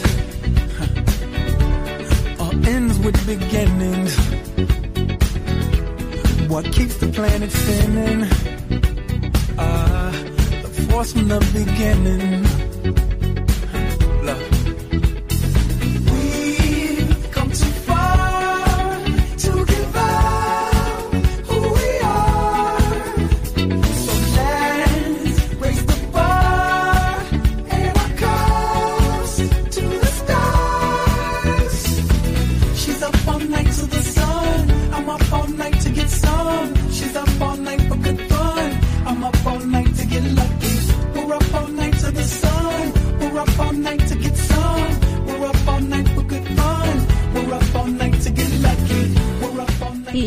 2013, é lançado Random Access Memories, último álbum e maior sucesso deles. E aí, pra mim, o Random Access Memories, é, ele é, no, é fácil, o top 5 discos da minha vida. Eu, Caramba! eu amo esse disco. Ô, louco. Cara, eu sou apaixonado por esse disco. Não, não, não tem muito como explicar, tá? E pra mim, tudo aquilo que eles sempre fizeram, é, eles conseguiram chegar no ápice aí. Então, o que eu, que eu brinquei lá, no primeiro disco eles pegaram o disquinho lá com passos. Aqui, como eles tinham feito, em 2010 eles tinham feito a trilha pro Tron, né? Então estavam dentro do cinema. O Tomás ele já tinha feito algumas trilhas, né? Ele próprio já tinha feito trilha para cinema. Então ele chamou o pessoal da Warner e eles foram no estúdio e gravaram gente falando dentro do restaurante, gente é, pingo d'água, essas coisas. Então a qualidade acabou ficando maior nisso. Os discos anteriores tinha muito sample do, do Chic, a banda do Nile Rodgers. Então aqui o que, que eles fizeram? Chamado, chamaram o Nile Rodgers, né? O Nile Rodgers, o que, que acontece quando você chama Nile Rodgers? Você bota, ele bota o dedo lá e o troço vira ouro. A vestimenta deles lá, né? A ideia de se esconder atrás da máscara. Eles não queriam se expor. E eles tiraram a ideia de um filme, de uma ópera rock, chama Fantasma do Paraíso, do Coppola, dos anos 70. É, o ator e cantor lá, né, porque é um musical, é o Paul Williams. Então o que, que eles fizeram? Chamaram o Paul Williams. Ele, can- ele canta em touch aqui. Então por isso que eu falo, tudo aquilo que eles sempre fizeram, parece que eles falaram, não, vamos, vamos resolver aqui. Os samples que eles sempre usaram, aqui eles criaram os próprios samples. Né? Então eles chamaram um pianista e falaram, ó, toca aqui por três horas, eu vou ver o pedaço que serve pra mim. O Crescendo de and Scratch lá, que no primeiro disco é insuportável, tem duas ou três músicas aqui que tem aquele crescendo, tal, tal, tal, inclusive a última, Contact, lá fica. tá, tá, tá, tá, meu, vai, vai destruir minha caixa de som. É o ápice daquela lá atrás. Então, esse disco é perfeito. Eu vou deixar vocês falarem, porque senão eu vou ficar no meu podcast solo aqui. Não, eu sei, se eu tiver que escolher do- dos álbuns dele, literalmente esse é meu favorito, é o que eu daria um, um dezão redondo pra ele, porque, cara, não tem uma coisa ruim nele, assim, não tem nada chato nele, não tem nada maçante. Esse é um álbum que você senta e você pode deixar de fundo enquanto você tá fazendo alguma coisa. Você pode ir dançar, né? Porque é Tem. muito dançante, mas se você para aqui, você vai ouvir 10 vezes cada música e você vai descobrir cada vez uma coisa nova. Sim, A produção é perfeita, né? Eu tô falando muito perfeito.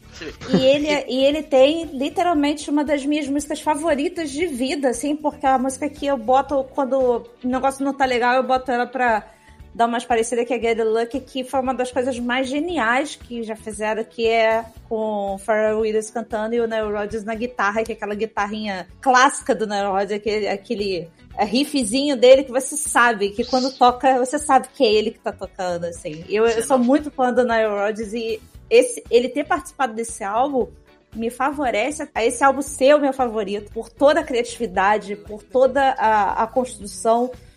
E aqui o Daft Punk, pra mim, vai além de ser só uma dupla de música eletrônica, mas muito além até do que o Discover fez no Discover, sabe? Aqui eles foram geniais no nível absurdo.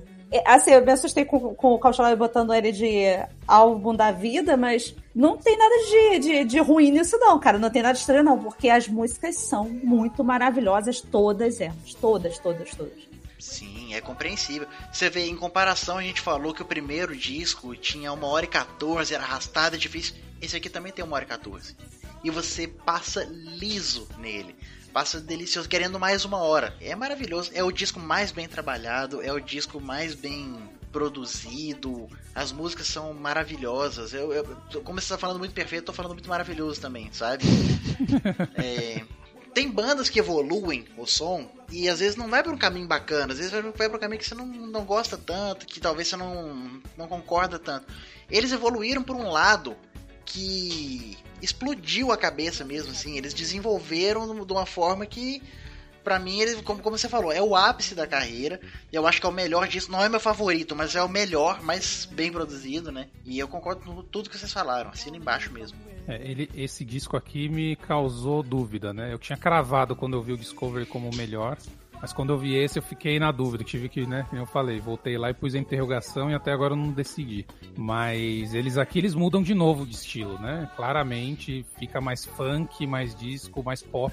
E assim, cara, Give Life Back to Music, funkzão delicioso. The Game of Love tem uma batida mais lenta, né? Tem o baixo vem vindo em toque especial, música pra fazer session, né? E o robozinho tá cantando demais nessa música, Ele né? tá, tá, tá doido pra fazer um filho. E cara, e aí eu comecei a reparar no baixo, falei, puto, o baixo tá muito bom disso aqui. Aí fui ver os créditos, né, da, do, do disco.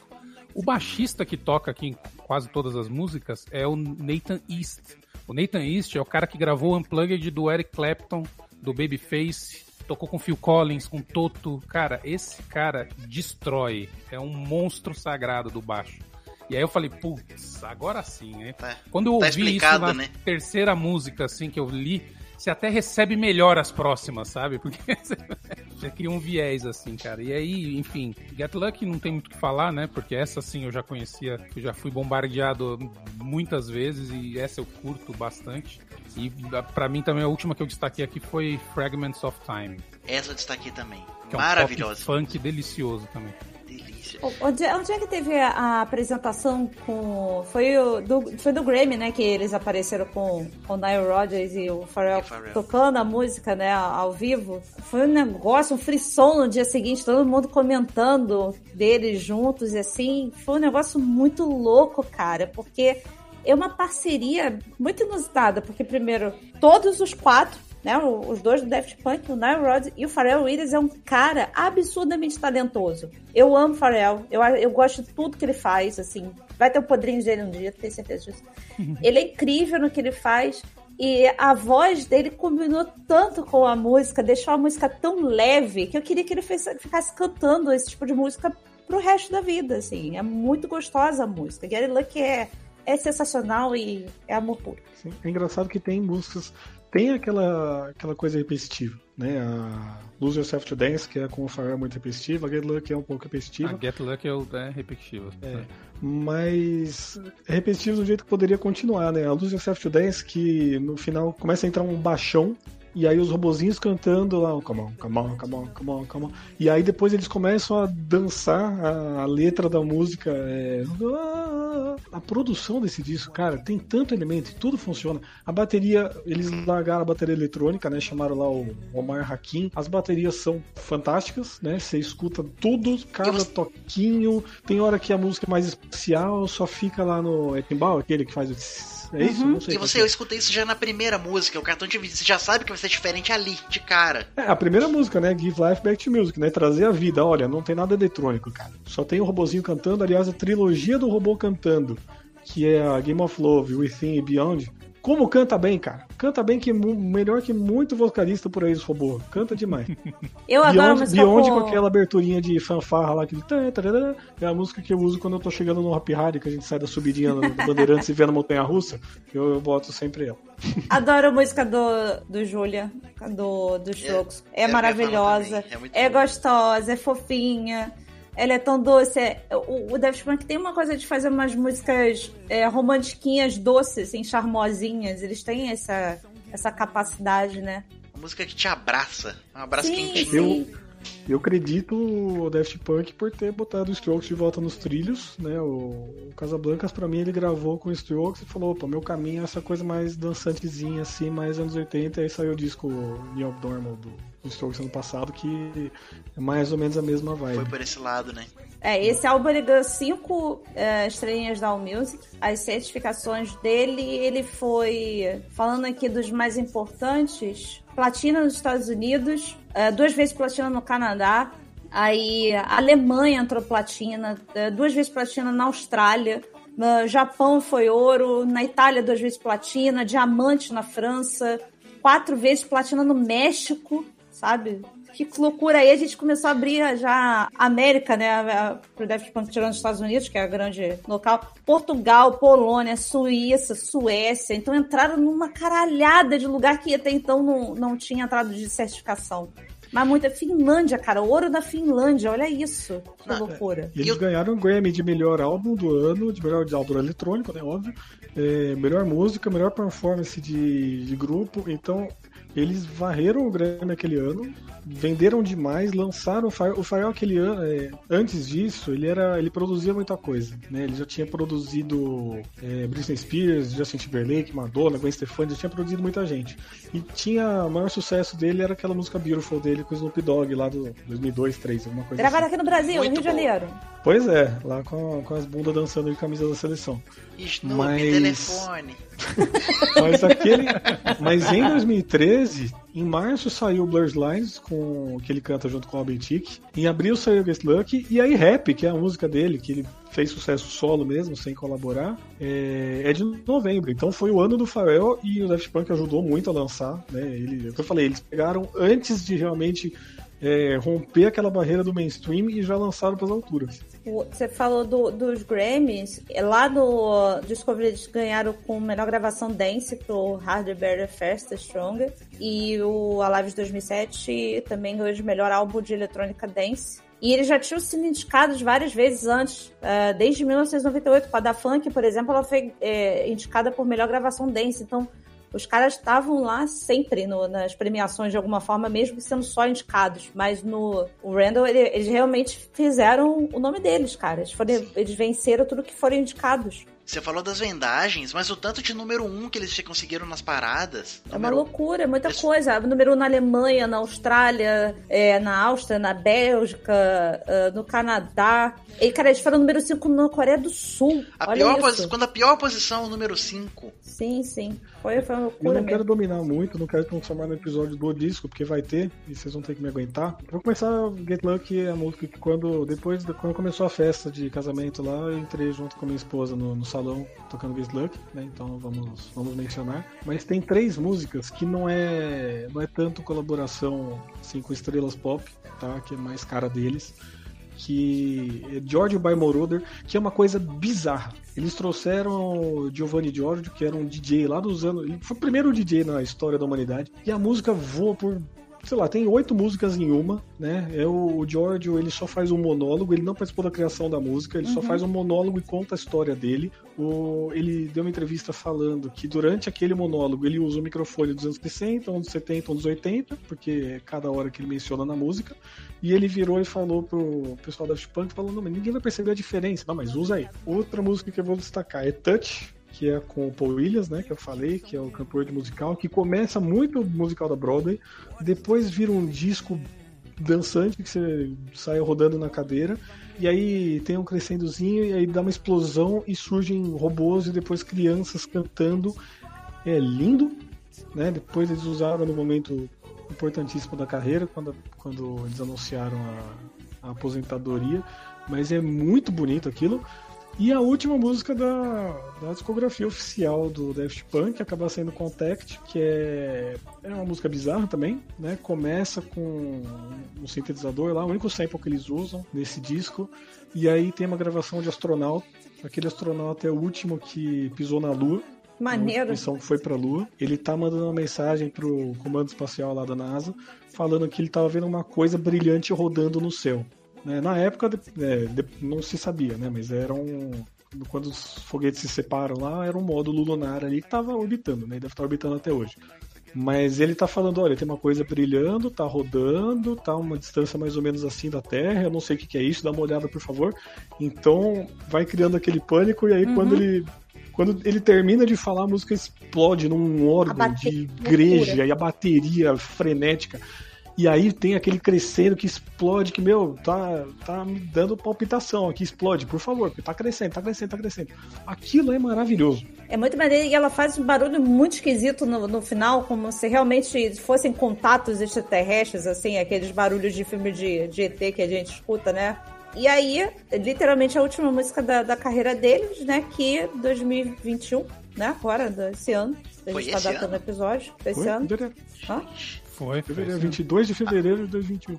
A pandemia aí faz a ele- gente perder a noção do tempo, né? Pois é, que aí eles soltaram um epílogo, soltaram um videozinho que são eles caminhando no, no deserto, e aí tem toda uma historinha pra contar que o Daft Punk tinha acabado. E dá a entender no, no vídeo que um deles. é, Que um deles sobrevive na, na história, que um deles vai continuar fazendo alguma coisa, mas o, o outro não, teoricamente. E o Daft Punk, então, teoricamente acabou. Não, não, e eles, eles terminarem, né? A banda só fez eles venderem mais, né? Sim, daí como tudo- tudo, né? É. A, gente precisa, a gente precisa dizer que vai terminar o Podrinhos pra ver se as pessoas ouvem. Vão ouvir. Ah, pra dar play, mais play na gente. Mas até nisso, cara, até na hora de dizer que o negócio acabou, é memorável. O troço é uma parada sensacional. Você tu bota o vídeo pra ver e foi um furdunço, todo mundo comentando daquilo. E, to- e tinha gente até falando que tava chorando vendo o, o vídeo, que tava emocionado com a, com a história. Aí você mesmo pode falar. E é muito gente, maneiro é tudo, é muito maneiro a, a, a forma como eles contam e tal, e a, o distanciamento de um pro outro, o outro vai andando até o fim e o outro para. Cara, é muito foda isso, é muito foda. A mente criativa desses caras é de bater palma e são os dois melhores músicos que existem por aí, né, né, nesse sentido de criatividade, sem dúvida nenhuma. É aquela história do terminal no auge. Eles fizeram o que fizeram. A impressão que eu tenho é que assim, eles começaram experimentando, foram crescendo, foram evoluindo, chegaram no máximo do que eles podiam ali e terminaram, sabe? Missão cumprida. Vamos É, voltar, eles chegaram vamos voltar pro meu ponto planeta. que eles chegaram num ponto que não tinha mais pra onde ir, né? Eles fizeram, não tô falando de qualidade, que é um disco perfeito, tá? Porque aí é muito subjetivo. Mas tudo aquilo que, é o que eu falei, né, o ápice, tudo aquilo que eles sempre apresentavam de alguma forma ou outra mais tosquinha, mais mal acabada, é, chegou num ponto ali que eu não sei o que dá pra fazer de melhor. né? Eles já trouxeram as melhores parcerias, que era a influência dele lá atrás. Às vezes é melhor acabar. Embora eles tenham, eles tenham tido participações em singles de outras bandas, né? É, o We- o Weekend, né? Eles tiveram duas músicas que. O Weekend foi horroroso, né? The Weeknd, né? Eles têm duas colaborações, são bem famosas, passar né? É, o Weekend é um meio. weekend com você. É, então, foi triste. também. Foi triste. Aí Mas- Philip Cumming, né? É, do, é com eles, né? Isso. O robozinho canta, inclusive. Olha aí, hein? Tô manjando nisso aí. É melhor que pare assim, né, do que viver o suficiente pra virar um vilão, né? Como diz a É, famosa. e como a gente, ah, sendo bem preconceituosa, mas musicalmente falando, não dá. é, Não sei, mas a Patrícia aqui pensa que talvez musicalmente falando a evolução não, não estaria muito além disso, do que eles fizeram nesse último álbum. O que eles fizessem depois seria algo parecido com tudo que já fizeram. Às vezes eu falo, tem gente que, que, que briga comigo, mas às vezes eu falo assim que tem bandas que eu queria que simplesmente parassem de gravar álbuns e ficassem tocando só o que já tem. Por mim, fica só fazendo show com o que já tem, sabe? Não precisa lançar mais nada. Eu fico feliz de ficar ouvindo as mesmas músicas. Não precisa lançar mais até porque minha cabeça não vai gravar mais nada. Eu não consigo mais gravar música hoje em dia. Então, o, o Daft Punk, eu acho que eles foram muito inteligentes em saber a hora de, de, de parar. A gente não sabe é, é, necessariamente o motivo que levou a isso, mas a carreira deles, cara, sinceramente, pessoalmente falando, se fosse eu um deles, eu já estaria mega satisfeita com tudo que, que já é. aconteceu, sabe? Agora, Eles começaram em tão- 93 e terminaram agora em 2021. Agora vocês estão romantizando demais isso, né? Porque de 2013 a 2021 eles não gravaram nada, a não ser os singles, né? Enfim. Então, assim, das duas, uma. Ou de fato, né, a capacidade criativa esgotou no momento que. E aí sim eles olharam pra trás e viram, puta, chega, já fizemos tudo que dava pra fazer. Ou eles se odeiam, né? Tipo, eles não aguentam mais. Por isso que eles separaram. Porque. A possibilidade é grande. Você Pode conviver ser. com as pessoas é grande. Exatamente. Então. Mas aí que tá. Pra- Eles só vão Inclusive- voltar se eles entenderem que tem alguma coisa nova pra fazer, aí vai vir uma coisa muito foda, muito legal.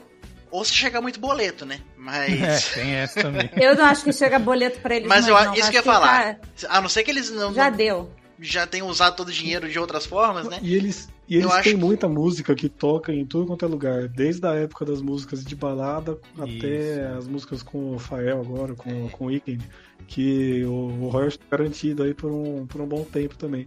Tem uma teoria da conspiração, vocês falaram que eles conviveram muito tempo, né? Que eu vi no YouTube e achei meio. No comentário do YouTube do, do último vídeo, que eu achei meio suspeito. Eu entrei numa calculadora de datas lá. O, o epílogo, que é esse vídeo anunciando a despedida, é de 22 de fevereiro de 2021. E aí tem aquela história, né? Que eles falam que eles viraram robôs lá, tudo mais. Uma explosão às 9 horas e 9 minutos, dia 9 de setembro, sei lá o que tal. Então vários nomes. Voltando 9.999 dias pra trás, é, não lembro o dia, mas da outubro de 93, que é quando eles estavam começando. Então já Então eu não sei se foi já- proposital, mas é muito foda. Até isso, cara. Essas teorias da conspiração são fodas, né? Fazendo a gente deixar as Criaram pessoas. já um, toda uma história que os caras planejaram lá atrás que ia ser nesse dia. Eu também já planejei que aqui vai ter data. Tem uma data aqui. Presta atenção nos easter eggs aí, gente. Vai. Ah, ou os caras acontecer. pensaram, ah, vamos acabar, já estamos faz oito anos enrolando, ah, então espera mais um tempinho aí, vamos, vamos Pra brincar. bater a data. Vamos ver se alguém encontra isso aí. Não, Na eu internet acho to- encontra tudo. Vindo deles, acho totalmente plausível. Uhum. Vindo deles, acho totalmente plausível. Mas então, alguém chegou no planeta Terra agora, nunca ouviu falar de Daft Punk. Vai começar a ouvir por onde? Ah, vai no Discover. Começa pelo Discover. Pra saber o que, que é o o Daft Punk mesmo, pra mim é, é o Discover. Apesar de eu, de eu amar o, o Randall, mas o Discovery é a, a essência do que, que é o Daft Punk mesmo. Ele é a alma do Daft Punk. É, é mais equilibrado, todas as fases da carreira se encontram ali, né? Sim, sim. Agora, se você não é do estilo, faz uma coletânea, porque senão você tá. Você, você vai passar por alguns, né, alguns perrengues. Mas sim, eu concordo com a parte. Pra mim, o Discovery acho que é o porta de entrada deles. Se você não é acho, do estilo, vai no último. Sim, também tem essa. É, É, eu ia falar, pra apresentar o Daft Punk como Daft Punk, o, o último disco, é, ele é muito próximo de outras coisas que existem, né? Ele é mais disco. Uhum. Ele é um Mais gênero pop, que, né? que existe, consolidado, bem Digerível. pop, né? Bem digerível. O, o Daft Punk, em 75% da carreira, se considerar só os discos, não foi isso. Uhum. né? Então, para apresentar o Daft Punk, é o Discovery.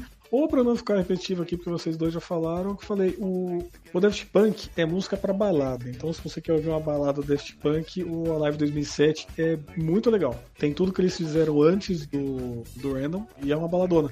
Bota no carro lá, sai correndo que você vai se divertir. É, eu concordo. Eu acho que eu concordo com o que vocês falaram. Se você quer conhecer a banda, eu quero saber do que se trata isso, vai no Discovery. Mas se você nunca teve contato com, se você não não é acostumado a ouvir esse tipo de música eletrônica, que é uma coisa mais pop, mais radiofônica, mais que talvez pode ser mais familiar com outras coisas, é o último disco mesmo.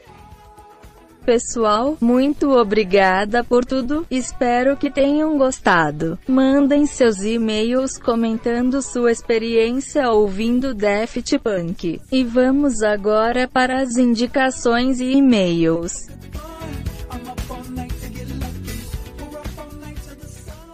Cassino! Sábado com Gilberto Barros. É sabadaço! Aê, Cassinão! Can't get over! Vai, DJ!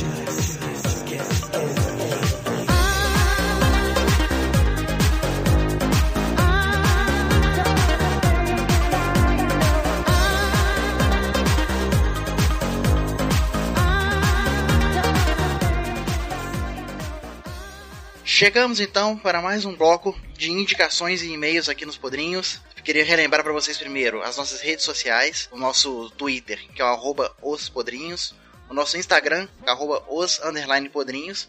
E caso você queira aparecer nos e-mails no próximo episódio, dando seu feedback pra gente, pode mandar para ospodrinhos.gmail.com. Se vocês acessarem as nossas redes sociais agora, neste momento, no dia que está saindo este episódio, vocês vão ver uma pesquisa, a famosa Podre Pesquisa. É uma pesquisa que nós estamos lançando para pegar um feedback de vocês, saber o que vocês estão achando, que direção que a gente pode tomar, conhecer um pouco melhor do perfil do nosso ouvinte e conseguir deixar esse programa menos podre. Não, ou, ou mais Ou mais podre, podre. né? Porque aí depende do, do gosto do pessoal. Responde se você prefere mais podridão ou menos podridão. E para a leitura dos e-mails e das indicações de esportes, nós fizemos uma substituição. Muda! Saiu de, Galvão, Galvão, Galvão. saíram de campo André Serviucci e Guilherme Cautiolari. Entraram Patrícia Giovanetti e Leandro Bola. Minha vida é ficar na reserva. Mas você é aquele jogador que entra no segundo tempo e mata o jogo. Nada, ou eu, ou eu me mato, né? De de correr. É aquele jogador que só aguenta uns 45 minutos e olhe lá. Sai de, sai de maca, né? E é isso, mas antes de mais nada, Mileta, eu queria dar um puxão de orelha aqui, porque eu achei uma putaria, vou falar com esse termo mesmo, uma putaria. Só uma pessoa mandou e-mail pra gente sobre o episódio de esportes. É muita sacanagem de vocês, porque depois eu fico ouvindo um monte de gente lá conversando sobre esportes. Não é possível que nenhum candango tenha relação com o esporte pra contar aqui pra gente, mas vocês estão, ó, tô olhando vocês. Bando de sedentário. Nos abandonando. Sacanagem de vocês, hein? Sacanagem. Eu tô só de olho em vocês. E a gente abriu até uma caixinha de. Uma caixinha lá no, no Instagram também pra perguntar o esporte favorito das pessoas. Aí as pessoas falaram handball, basquete, futebol, levantamento de copo, sono profundo, procrastinação. Então, assim, pelo menos lá as pessoas interagem com a gente, porque nos e-mails esqueceram a gente. E-mail é coisa de velho, ninguém usa É, mais. É só Tá tudo velho. certo. Só Na hora de vir no meu WhatsApp falar que o Palmeiras não tem mundial, aí É. vem. Agora mandar e-mail, interagir, falar sobre esporte, Ficar mandando pra mim piadinha de segunda divisão do Botafogo é fácil. Tá E show diga- vocês. E digo mais, eu tô falando aqui direto da geladeira, tá? Tá cheio de comida aqui, tá uma delícia. Tá meio, tá meio frio, mas firmeza. E digo mais, o pessoal fica falando aí, ah, não tem pá, não tem pate, não tem bola. Eu não volto também. Só vou voltar semana que vem se tiver e-mail. Semana que vem não, daqui a 15 dias. isso aí. Se vocês querem que o bola volte, Vocês querem que o bola volte? Volta, bola! Aí a caixa, a caixa vazia, né? Ninguém suporta. Mas aí a gente aproveita então, bola, que a gente não tava nesse de, de, de esporte, que eu, fiquei até triste de não ter conseguido gravar, que eu tava no meio da mudança. Verdade. E os meninos me mandaram muito bem na gravação. E eu queria tanto contar minhas histórias de, de esporte. vamos, Mas- fazer, vamos fazer um minicast. Então vamos fazer um minicast aqui. Nós dois aqui agora, nós três. Minha relação com o esporte. Eu sou a, irmã mais nova de três homens, então era impossível não ter nenhuma relação com futebol dentro de casa. Era impossível. Meus irmãos, cada um com um time diferente. Um era flamenguista, o outro vascaíno e o outro botafoguense. Eles queriam que eu fosse tricolor. Meu Só pra Deus. comprar os quatro clubes do, do Rio de Janeiro. Mas não fui, fui botafoguense, porque em 89 Maurício fez aquele gol em, em cima do Flamengo. Eu, com cinco anos, vi aquela festa, falei assim, quero ser botafoguense. Mal sabia eu que a comemoração ia demorar de novo a 30 acontecer, anos né? depois. Nossa senhora. Mas sou botafoguense, eu, eu já curti mais futebol. Hoje em dia tá, tá, tá meio complicado, não pela fase do time, mas pelo futebol em geral, assim, me deu. Perdi o gosto, assim, mas já fui muito pra, pra, pra, pra estádio. ah, a gente morava, o Felipe e eu, a gente morou um tempo, duas ruas do, do Newton, lá no Engenho de Dentro. Então a gente tinha todos os jogos do Botafogo quando, quando dava. Então, assim, é, é- era uma época muito legal, cara, porque ir pra estádio é uma coisa que é muito libertadora. Tu, tu chegar lá, cantar, berrar, xingar o quanto quiser. Então é muito gostoso, muito gostoso. Isso, isso é uma coisa que eu sinto falta até, assim, de ir pra estádio. Mas faz eu tempo. adoro em estádio. Eu também curto, cara. E olha que meu time nem é daqui, eu vou com a Mari nos jogos do Galo, inclusive nesse momento ninguém aqui está vendo, mas eu estou gravando com o boné do Galo, que é da, que é da minha namorada. E a gente teve o prazer de ir na Paralimpíada que teve aqui no, no Rio de Janeiro. Nós conseguimos ir, foi muito legal, foi uma experiência muito diferente, foi muito maneiro mesmo. E, no- e- e minha relação com o esporte, de praticar esporte, foi só no colégio mesmo, que eu pratiquei handball, fui campeã de handball. Ó, Era uma ótima barreira. eu bati tem a medalha ainda em casa? Tem a medalhinha aqui perdida aqui. E as bolas vinham na minha cara sempre. Ficou meio Porque é isso que a barreira faz. isso, mas tudo bem. Teabag. Mas só levava, só levava porrada, mas fui campeã de handball e jogava um futsalzinho com a, com a meninada, com as meninas. Toda terça-feira, uma época que eu morei num bairrozinho lá, a gente juntava as meninas e ia jogar no clube lá o futsalzinho. Jogava de Bola. É, eu- cara, eu jogava de qualquer coisa. A gente não tinha posição naquela época. A gente só ficava revezando. Aí fazia gol, outro ia pro gol.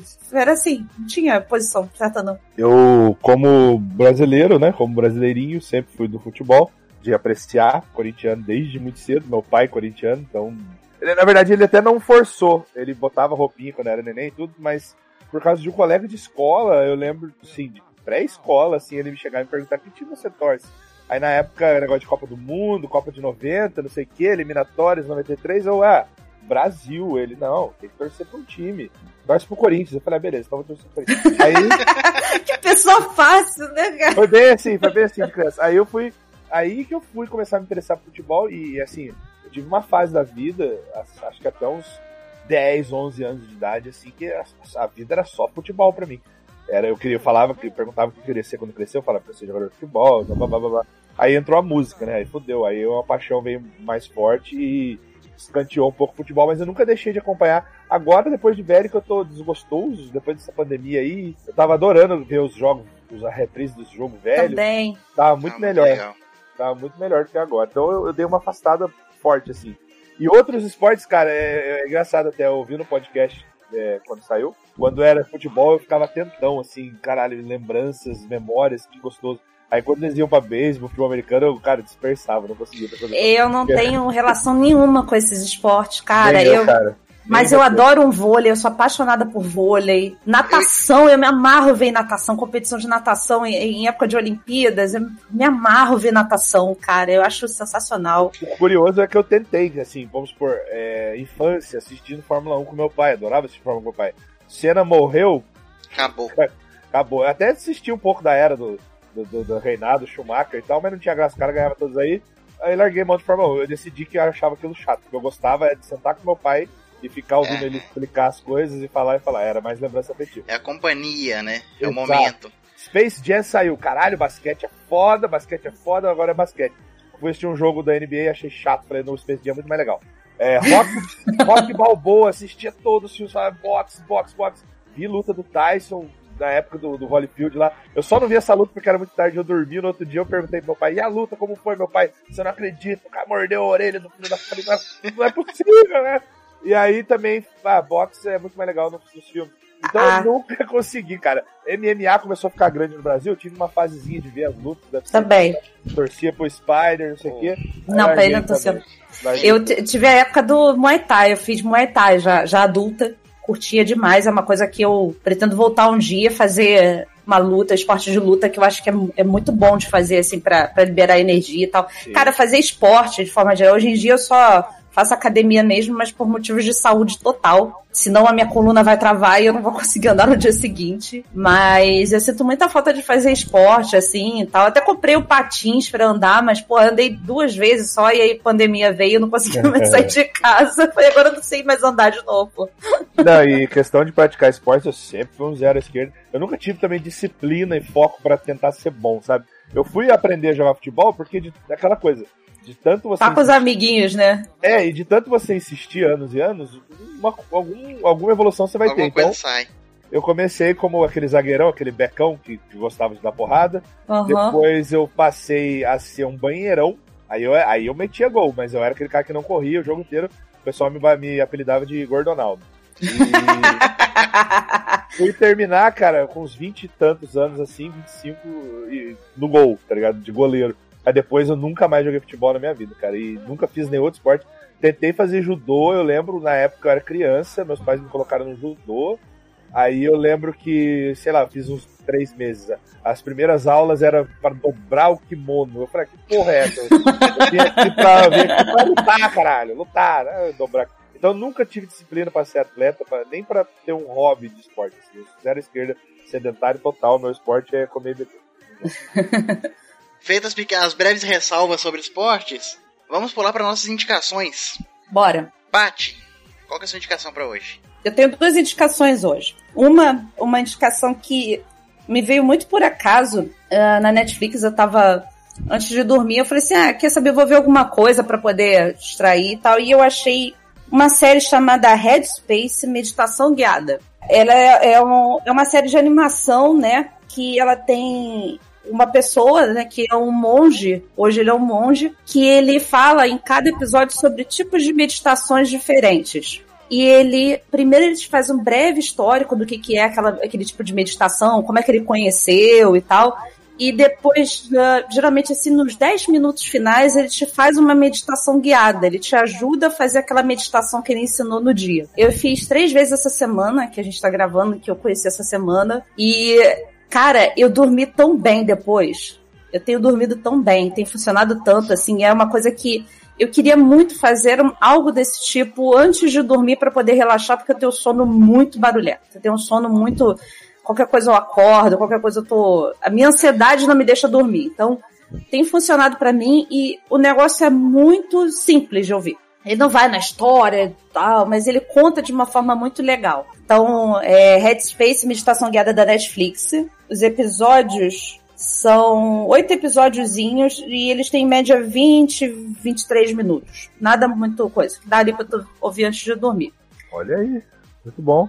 É uma dica que pode ajudar muitas pessoas, cara, porque Sim. eu, eu sou um cara que tinha esse sono aí, turbulento também, cara. Só que me curou foi a paternidade. É, que- agora eu durmo igual uma pedra, se eu encostar aqui cinco minutos de ficar quieto, eu durmo.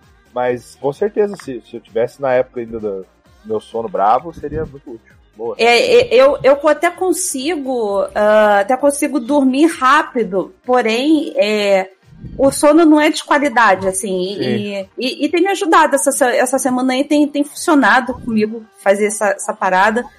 E eu acho que vale a pena tentar para quem quer algum dia fazer meditação. Acho que vale a pena, não só para dormir, mas para meditar em geral, né? E a minha segunda indicação é um álbum que saiu agora dia 24 de setembro do Tremont, grande guitarrista do Walter Bridge. E ele tem uma banda solo e ele canta também na, na banda. E esse álbum chama Marching Time. E ele é maravilhoso. Maravilhoso.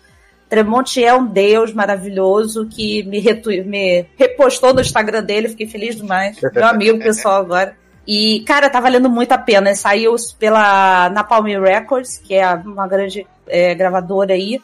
E vale muito a pena ouvir, cara. Vale muito a pena ouvir. Eu, eu recomendo demais ouvir esse álbum.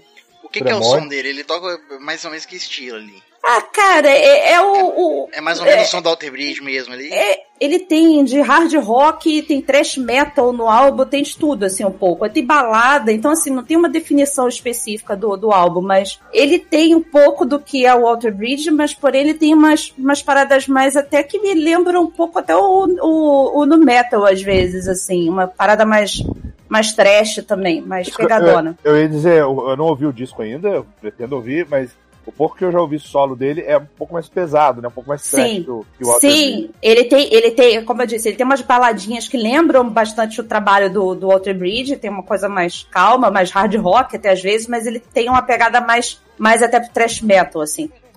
Esse cara é um grande exemplo de superação, porque um cara que trouxe um malefício enorme pra humanidade chamado Creed. Não fala isso. Depois Eu não, você vê que eu falei que ele é guitarrista do Walter Bridge, eu nem citei essa banda bola, E- você tá trazendo por Que quê? maldade. ele se redimiu lindamente com dois projetos que, olha, é, tá, tá- tá eximado da culpa. Ah, esse daí, cara, é- é, na verdade, ele não tem culpa de nada, assim, ele só. E Deus agora tá ajudando ele. Ele era, ele era cúmplice, tava lá. tocando. Então Você- fica as minhas duas indicações. Você, fã de Creed, pode mandar e-mail pra mim, me apoiando. Manda pro Mileto, mileto.podrinhos.com.br, que eu não quero falar com você. Bom, deixa eu fazer minha indicação. É, eu não tenho assistido muita coisa nova, não tenho assistido muita coisa diferente, principalmente por motivos de mudança. A minha primeira indicação é não se mude.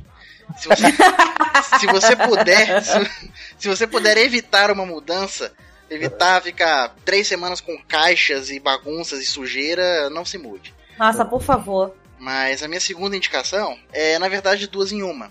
Porque tá no hype, tá todo mundo vendo aquele filme, os, os dois filmes que falam sobre o caso Richthofen. Uhum, Que é a menina que matou os pais e o menino que matou meus pais. uhum. É. Foi a única coisa diferente que eu vi esses dias e é uma visão interessante que tenta trazer um pouco de um lado, um pouco do outro. E se você bater tudo no liquidificador ali, você consegue tentar chegar mais ou menos no meio termo do que aconteceu ali. São filmes legais, são filmes bem bem feitos. A atuação da Carla Dias tá bem interessante. Ela tá, é, ela consegue fazer duas atuações bem diferentes de acordo com cada caso e você consegue comprar bem ali o que que, que, que ela tá fazendo como a Suzane, né? Uhum. Pra quem tem uma curiosidade mórbida sobre esses assuntos, sobre, Eu sobre tenho. esse caso, fica aí a recomendação. Onde eu vejo? Netflix? Tá no Amazon, Amazon Prime Video. Ah, no Amazon. Pode crer. Sabe o que que eu acho uma bosta? É essa galera que fica, ei, estão romantizando a história da menina que matou. Aí vai lá assistir o filme do Ted Bundy, nossa, que filme legal. Pois ah, é. Ah, porra, vai tomar no cu, cara. E- Os Estados Unidos faz isso a vida inteira e você acha lindo. Eu tava conversando exatamente isso com um ouvinte lá do, do meu outro podcast lá, que é o Sábado 14, que é o nosso querido Bruno, que também é ouvinte aqui do Podrinhos, que ele tava justamente falando sobre esse é, é, esses dois filmes, e ele falou que o filme tem tom documentário, ele não tá, ele não cria personagem nenhum, é, não há romantização nenhuma, assim, ele é totalmente tom documentário, ele te mostra fatos, processo, tudo isso. Então, e aí eu tava falando exatamente isso. Quando saiu o filme do Ted Bundy lá, que é com o Zac Efron, tava todo mundo lá assim, meu Deus, tô apaixonada, que não sei o que, ela É. romantizando o cara, romantizando o cara, e eh, pegando o gancho do Mileto, uma indicação por fora, não vou, não vai entrar mais por fora, tem o documentário do Ted Bundy na Netflix, que não é o filme, é o documentário mesmo, que aí mostra a coisa mais a fundo, e, cara, você via o quanto o cara ele era. Ele, ele tinha o dom da sedução e de, de englo- em- em- é, engambelar as mulheres e tal. E aí, as pessoas reclamando aqui no Brasil. Gente, antes de mais nada, esse povo não tá ganhando dinheiro com filme. Quem ganha é a produção brasileira de cinemas, tá? Exatamente. em falar sobre esses casos que a gente precisa saber como é que essas coisas acontecem, a gente tem o direito de saber. Então, assim, muito obrigada ao cinema brasileiro por estar trazendo isso, porque na hora que o cinema americano traz, tá todo mundo pagando ingressinho pra ver. É, vai começar, vai começar agora um monte de fake news de ah, que a, a, a porra da, da menina tá enchendo as burras de dinheiro. É. Já Igual- começou. Já É, igual, igual o povo fala na cadeia, ah, o auxílio do, do, do, do detento que ganha não sei quanto por mês. Ah, cara, eu, eu trabalho com isso e É. é, eu a gente escuta tanta bobagem com isso. Bol- relação a- bolsa crack, bolsa prostituta. É, é, olha, é, se você tá pensando desse jeito, me, me desculpa, você é um imbecil. Pode dar, Ah. po- pode parar de ouvir agora. Pa- Para de É, ouvir agora. Pede um cérebro de Natal aí. Mas, eu- mas só pra complementar, esses dois filmes, eles têm a eles têm um estudo da Ilana Kazoy, que escreve muitos livros aí de de serial killers, esses casos famosos de policiais, né, no Uhum. Brasil. E eu vejo muita gente falando assim: "Ah, mas um filme é a versão dela e outro filme é a versão dele, né? do- Uhum. Dos cravinhos. Eu queria uma versão da promotoria, eu queria uma versão de como que é o caso mesmo. É, no Amazon Prime tem a série Investigação Criminal. Que aí eles fazem um estudo, mais documentário ainda, focado Aham. em. Não só nessas versões, mas nas Parte provas que técnica. foram apresentadas, parte técnica, dados de perícia, aprofunda mais, querem uma visão mais aprofundada. Assista o episódio é da primeira temporada, nos, nos primeiros episódios de investigação criminal, que fala sobre esse caso Richthofen também.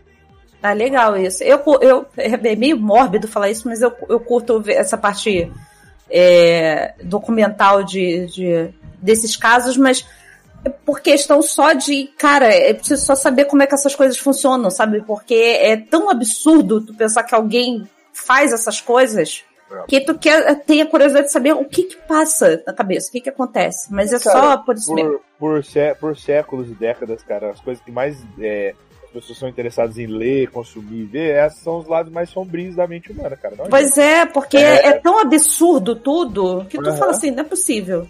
Por que, que os filmes de bandido, é, com policial, bandido, dão ibope, é filme de serial killer? Não adianta, cara, isso vai ser pra sempre. Se você não gosta, só não consuma. Não, É, tá tudo certo.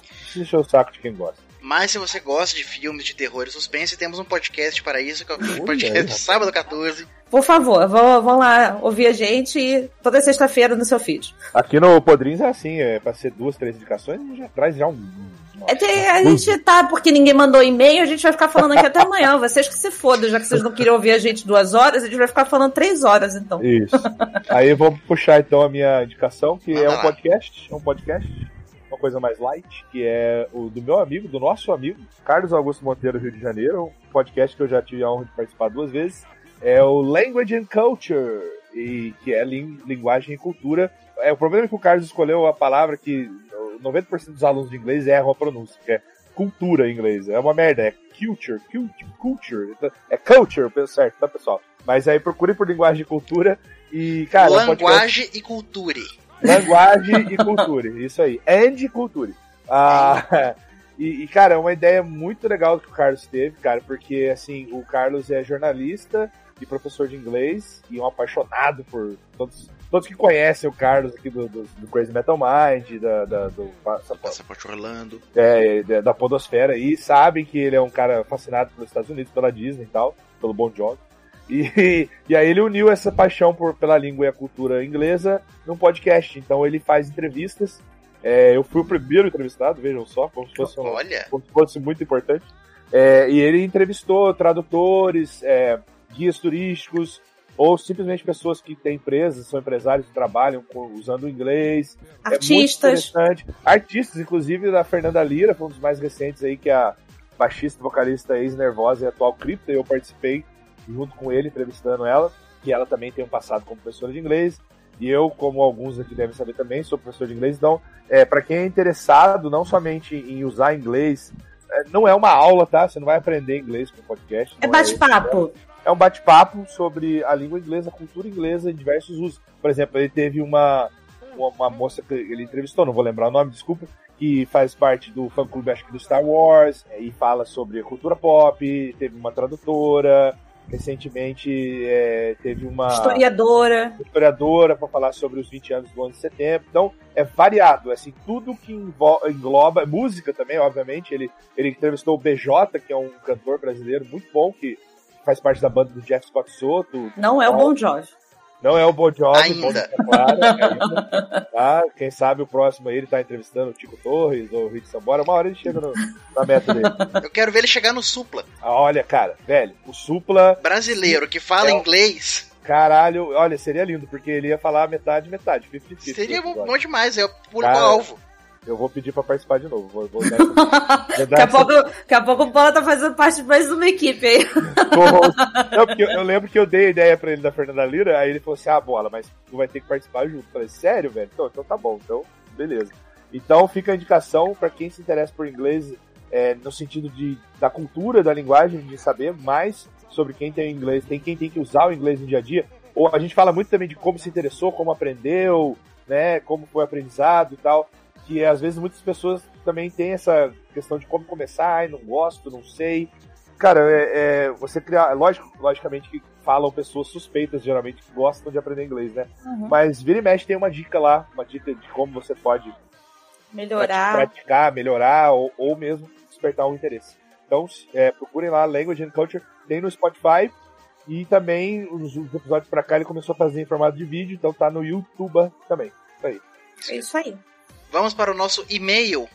A única pessoa decente que ouve esse podcast, muito obrigada antes de mais nada. Você ganhou muita estrelinha com a gente, tá? É, a gente esqueceu aquela Bíblia que você mandou daquela vez de histórias de shows a partir desse meio aqui, tá? Você zerou a sua vida agora porque você foi o único que mandou Cláudio Alves. Tô curioso, porque o- o- as histórias de show do Claudio Alves sempre tinham um tom dramático e. Ele trágico. deve ter quebrado o joelho várias vezes. Tomara que o Não. tenha ficado tudo bem. Eu já tô pegando meu gelol. Não, o, o- vamos lá, o, o, o título do e-mail dele já é Futebol Joelho Ruim Recém-Casado. Eu Então, tô falando. olá, tudo bem? Parabéns pelo episódio. Dúvida: existe fair play entre André e Bola? André e Bola é 5 minutos sem perder a amizade. Exatamente. É, o, o fair play entre eles, o André chuta o bola pra fora de campo. quando, quando ocorre da gente gravar junto, a gravação dura umas 4, 5 horas, porque gente- o Mileto faz milagre editando as brigas, os insultos. tudo. Exatamente. Eu tô falando No que um ano- dia eu vou lançar o Proibidão dos Podrinhos. O pior, gente, é que vocês não sabem que o Mileto fica guardando essas coisas aí pra, pra depois jogar no, num especial aí. A gente vai lançar o Cortes do Podrinho, só treta. Corte só, do padrinho, só. só, só clickbait e treta, eu, André. No ano mágico do Corinthians de 2012, eu tenho duas histórias padrão Cláudio. Saudades. Antes da segunda final da Libertadores, eu operei o joelho. Então eu estava impossibilitado de grandes comemorações, estava assistindo o jogo e a minha mãe passando roupa atrás de mim. Ela também torce para o Corinthians, mas é daquelas que com um minuto de jogo já acha que vai perder. Minha mãe era assim. Eu estava tão nervosa que acabei falando para calar a boca. Depois pedi desculpas. No segundo gol do Sheik, eu esqueci do joelho e pulei do sofá e quase caí no chão. Foi uma mistura de alegria salpicada de dor. eu, imaginei que a mãe dele ia atacar o ferro né- nele, mas tudo bem. Cala a boca, mãe! Puf, ferro no outro joelho. Eu casei no dia 15 de dezembro de 2012, o que tinha no dia 16, final do Nossa, Mundial. É mesmo. E a ameaça da recém-esposa que se eu acordasse para assistir o jogo, o casamento estava terminado antes de terminar. Mas aí, velho. Depois da festa, a gente foi para um hotel. Bom, aí tive que dar um jeito de ver o jogo. Acordei cedo e falei que ia preparar um café pra gente. Liguei a televisão na sala e deixei sem volume. Depois falei que ia no banheiro. Depois que ia começar a arrumar as coisas pra ir embora. E assim foi indo até que ela me pegou no flagra. Foi a nossa primeira discussão de casados. E no, no meio dela saiu o gol. E no meio da discussão saiu o gol. Ali não sabia se continuava a discussão ou comemorava. Depois ficou tudo de boa e continuo casada até hoje. Imagina, no meio da discussão, ah, que você não liga pra mim. Aí o cara, Você não tá "Ah!" ligando! O cara sai pulando, comemorando. O Cara. ódio ia subir maior, gente. Que, que lua de mel teve essa moça. Pô, tadinha. Eu tenho pena da esposa do Cláudio. Um beijo pra você, a esposa do Cláudio, que eu não sei seu nome, desculpa. Mas tadinha de você, cara. Eu lembrei agora da história que o André contou no episódio de Paz. A, a Luísa. Da nas- Luísa da Ceia. A Luísa pra nascer. Não, mas você marcou a cesárea pro dia do jogo do Corinthians? Bom, convenhamos que mudar a data de um parto é mais simples do que mudar um casamento. Talvez. Atualmente estou bem afastado dos esportes, tanto para assistir quanto para praticar. Futebol nacional para mim perdeu um pouco, um Ah. pouco o encanto e não tenho mais a mesma vontade. Um grande abraço a todos, Cláudio Alves. Eu entendo muito Cláudio também, cara. Olha. Eu acho que, eu acho que geral, eu acho que é uma situação geral, eu acho que, e não é só, é como eu digo, assim, é, ah, é fácil, é, tu parou de ver porque teu time é uma merda. Não, cara, meu time sempre foi uma merda, assim, eu, eu, eu escolhi torcer pra um time que não ganha muitas coisas, tá? Mas eu tenho muita paixão, muito carinho pelo, pelo meu time ainda, mas é, é questão do futebol mesmo, sabe? É, não é, não tá é só tão o nacional, tosco. como ele falou não, ali, né? Não, é, tá tão tosco. A gente até viu, a gente, pô, teve a, a É. Eurocopa, e assim, a gente até assistiu alguns jogos, porque eu gosto de. Eu curto mais ver Eurocopa e Copa do Mundo do que campeonato Libertadores brasileiro e coisas assim. Eu acho legal quando é seleção, né? É. Não a seleção do Brasil, que hoje eu não, não torço nenhum por um caralho. Mas eu gosto mais de seleção, gosto mais de ver as seleções. Eu Mas- diria, que o futebol brasileiro tá muito sucateado, cara. Nível Tá, muito cara, baixo. de uma forma geral. E aí, cara, tem todo esse envolvimento com a questão da pandemia, que deu uma, Aham. uma, uma baixada de bola, porque tu vê tanta gente fazendo coisa errada enquanto não devia. Então, Exato. Isso, Ah, também, cara. isso também me broxou num nível inacreditável. assim, tipo, de, de não ter mais vontade de assistir, de ser contra a volta, que foi, né? Precoce demais e tal, é uma merda. E, mas assim, ressaltando, falando em seleção brasileira, quero dizer que a Patrícia, no episódio de ódios, me representou muito falando de Neymar, tudo que ele representa e o ódio pela seleção que eu compartilho do mesmo, desde outrora, desde antes da seleção se tornar o que era. pois é. Então, estamos aí, bola. Então, tamo junto, soquinho aqui, né? Pessoal, então é isso por hoje. Mandem e-mails pra eu voltar. Se vocês querem que o Bola volte, mandem, mandem e-mails. Se Não, vocês... Quer dizer, não, não é pra mandar e-mail falando volta a bola, mas aí mande e-mail sobre Mande o episódio que eu assim prontamente voltarei. Se a- o primeiro e-mail que aparecer na caixa de entrada aqui do Podrinhos, o Bola já vai estar no episódio que vem. Já vou automaticamente, opa, vou gravar. Já vai estar lá. É isso então, muito obrigado a todos e a gente se vê daqui a 15 dias. Tchau. Valeu. Tchau, tchau. Sabadaço.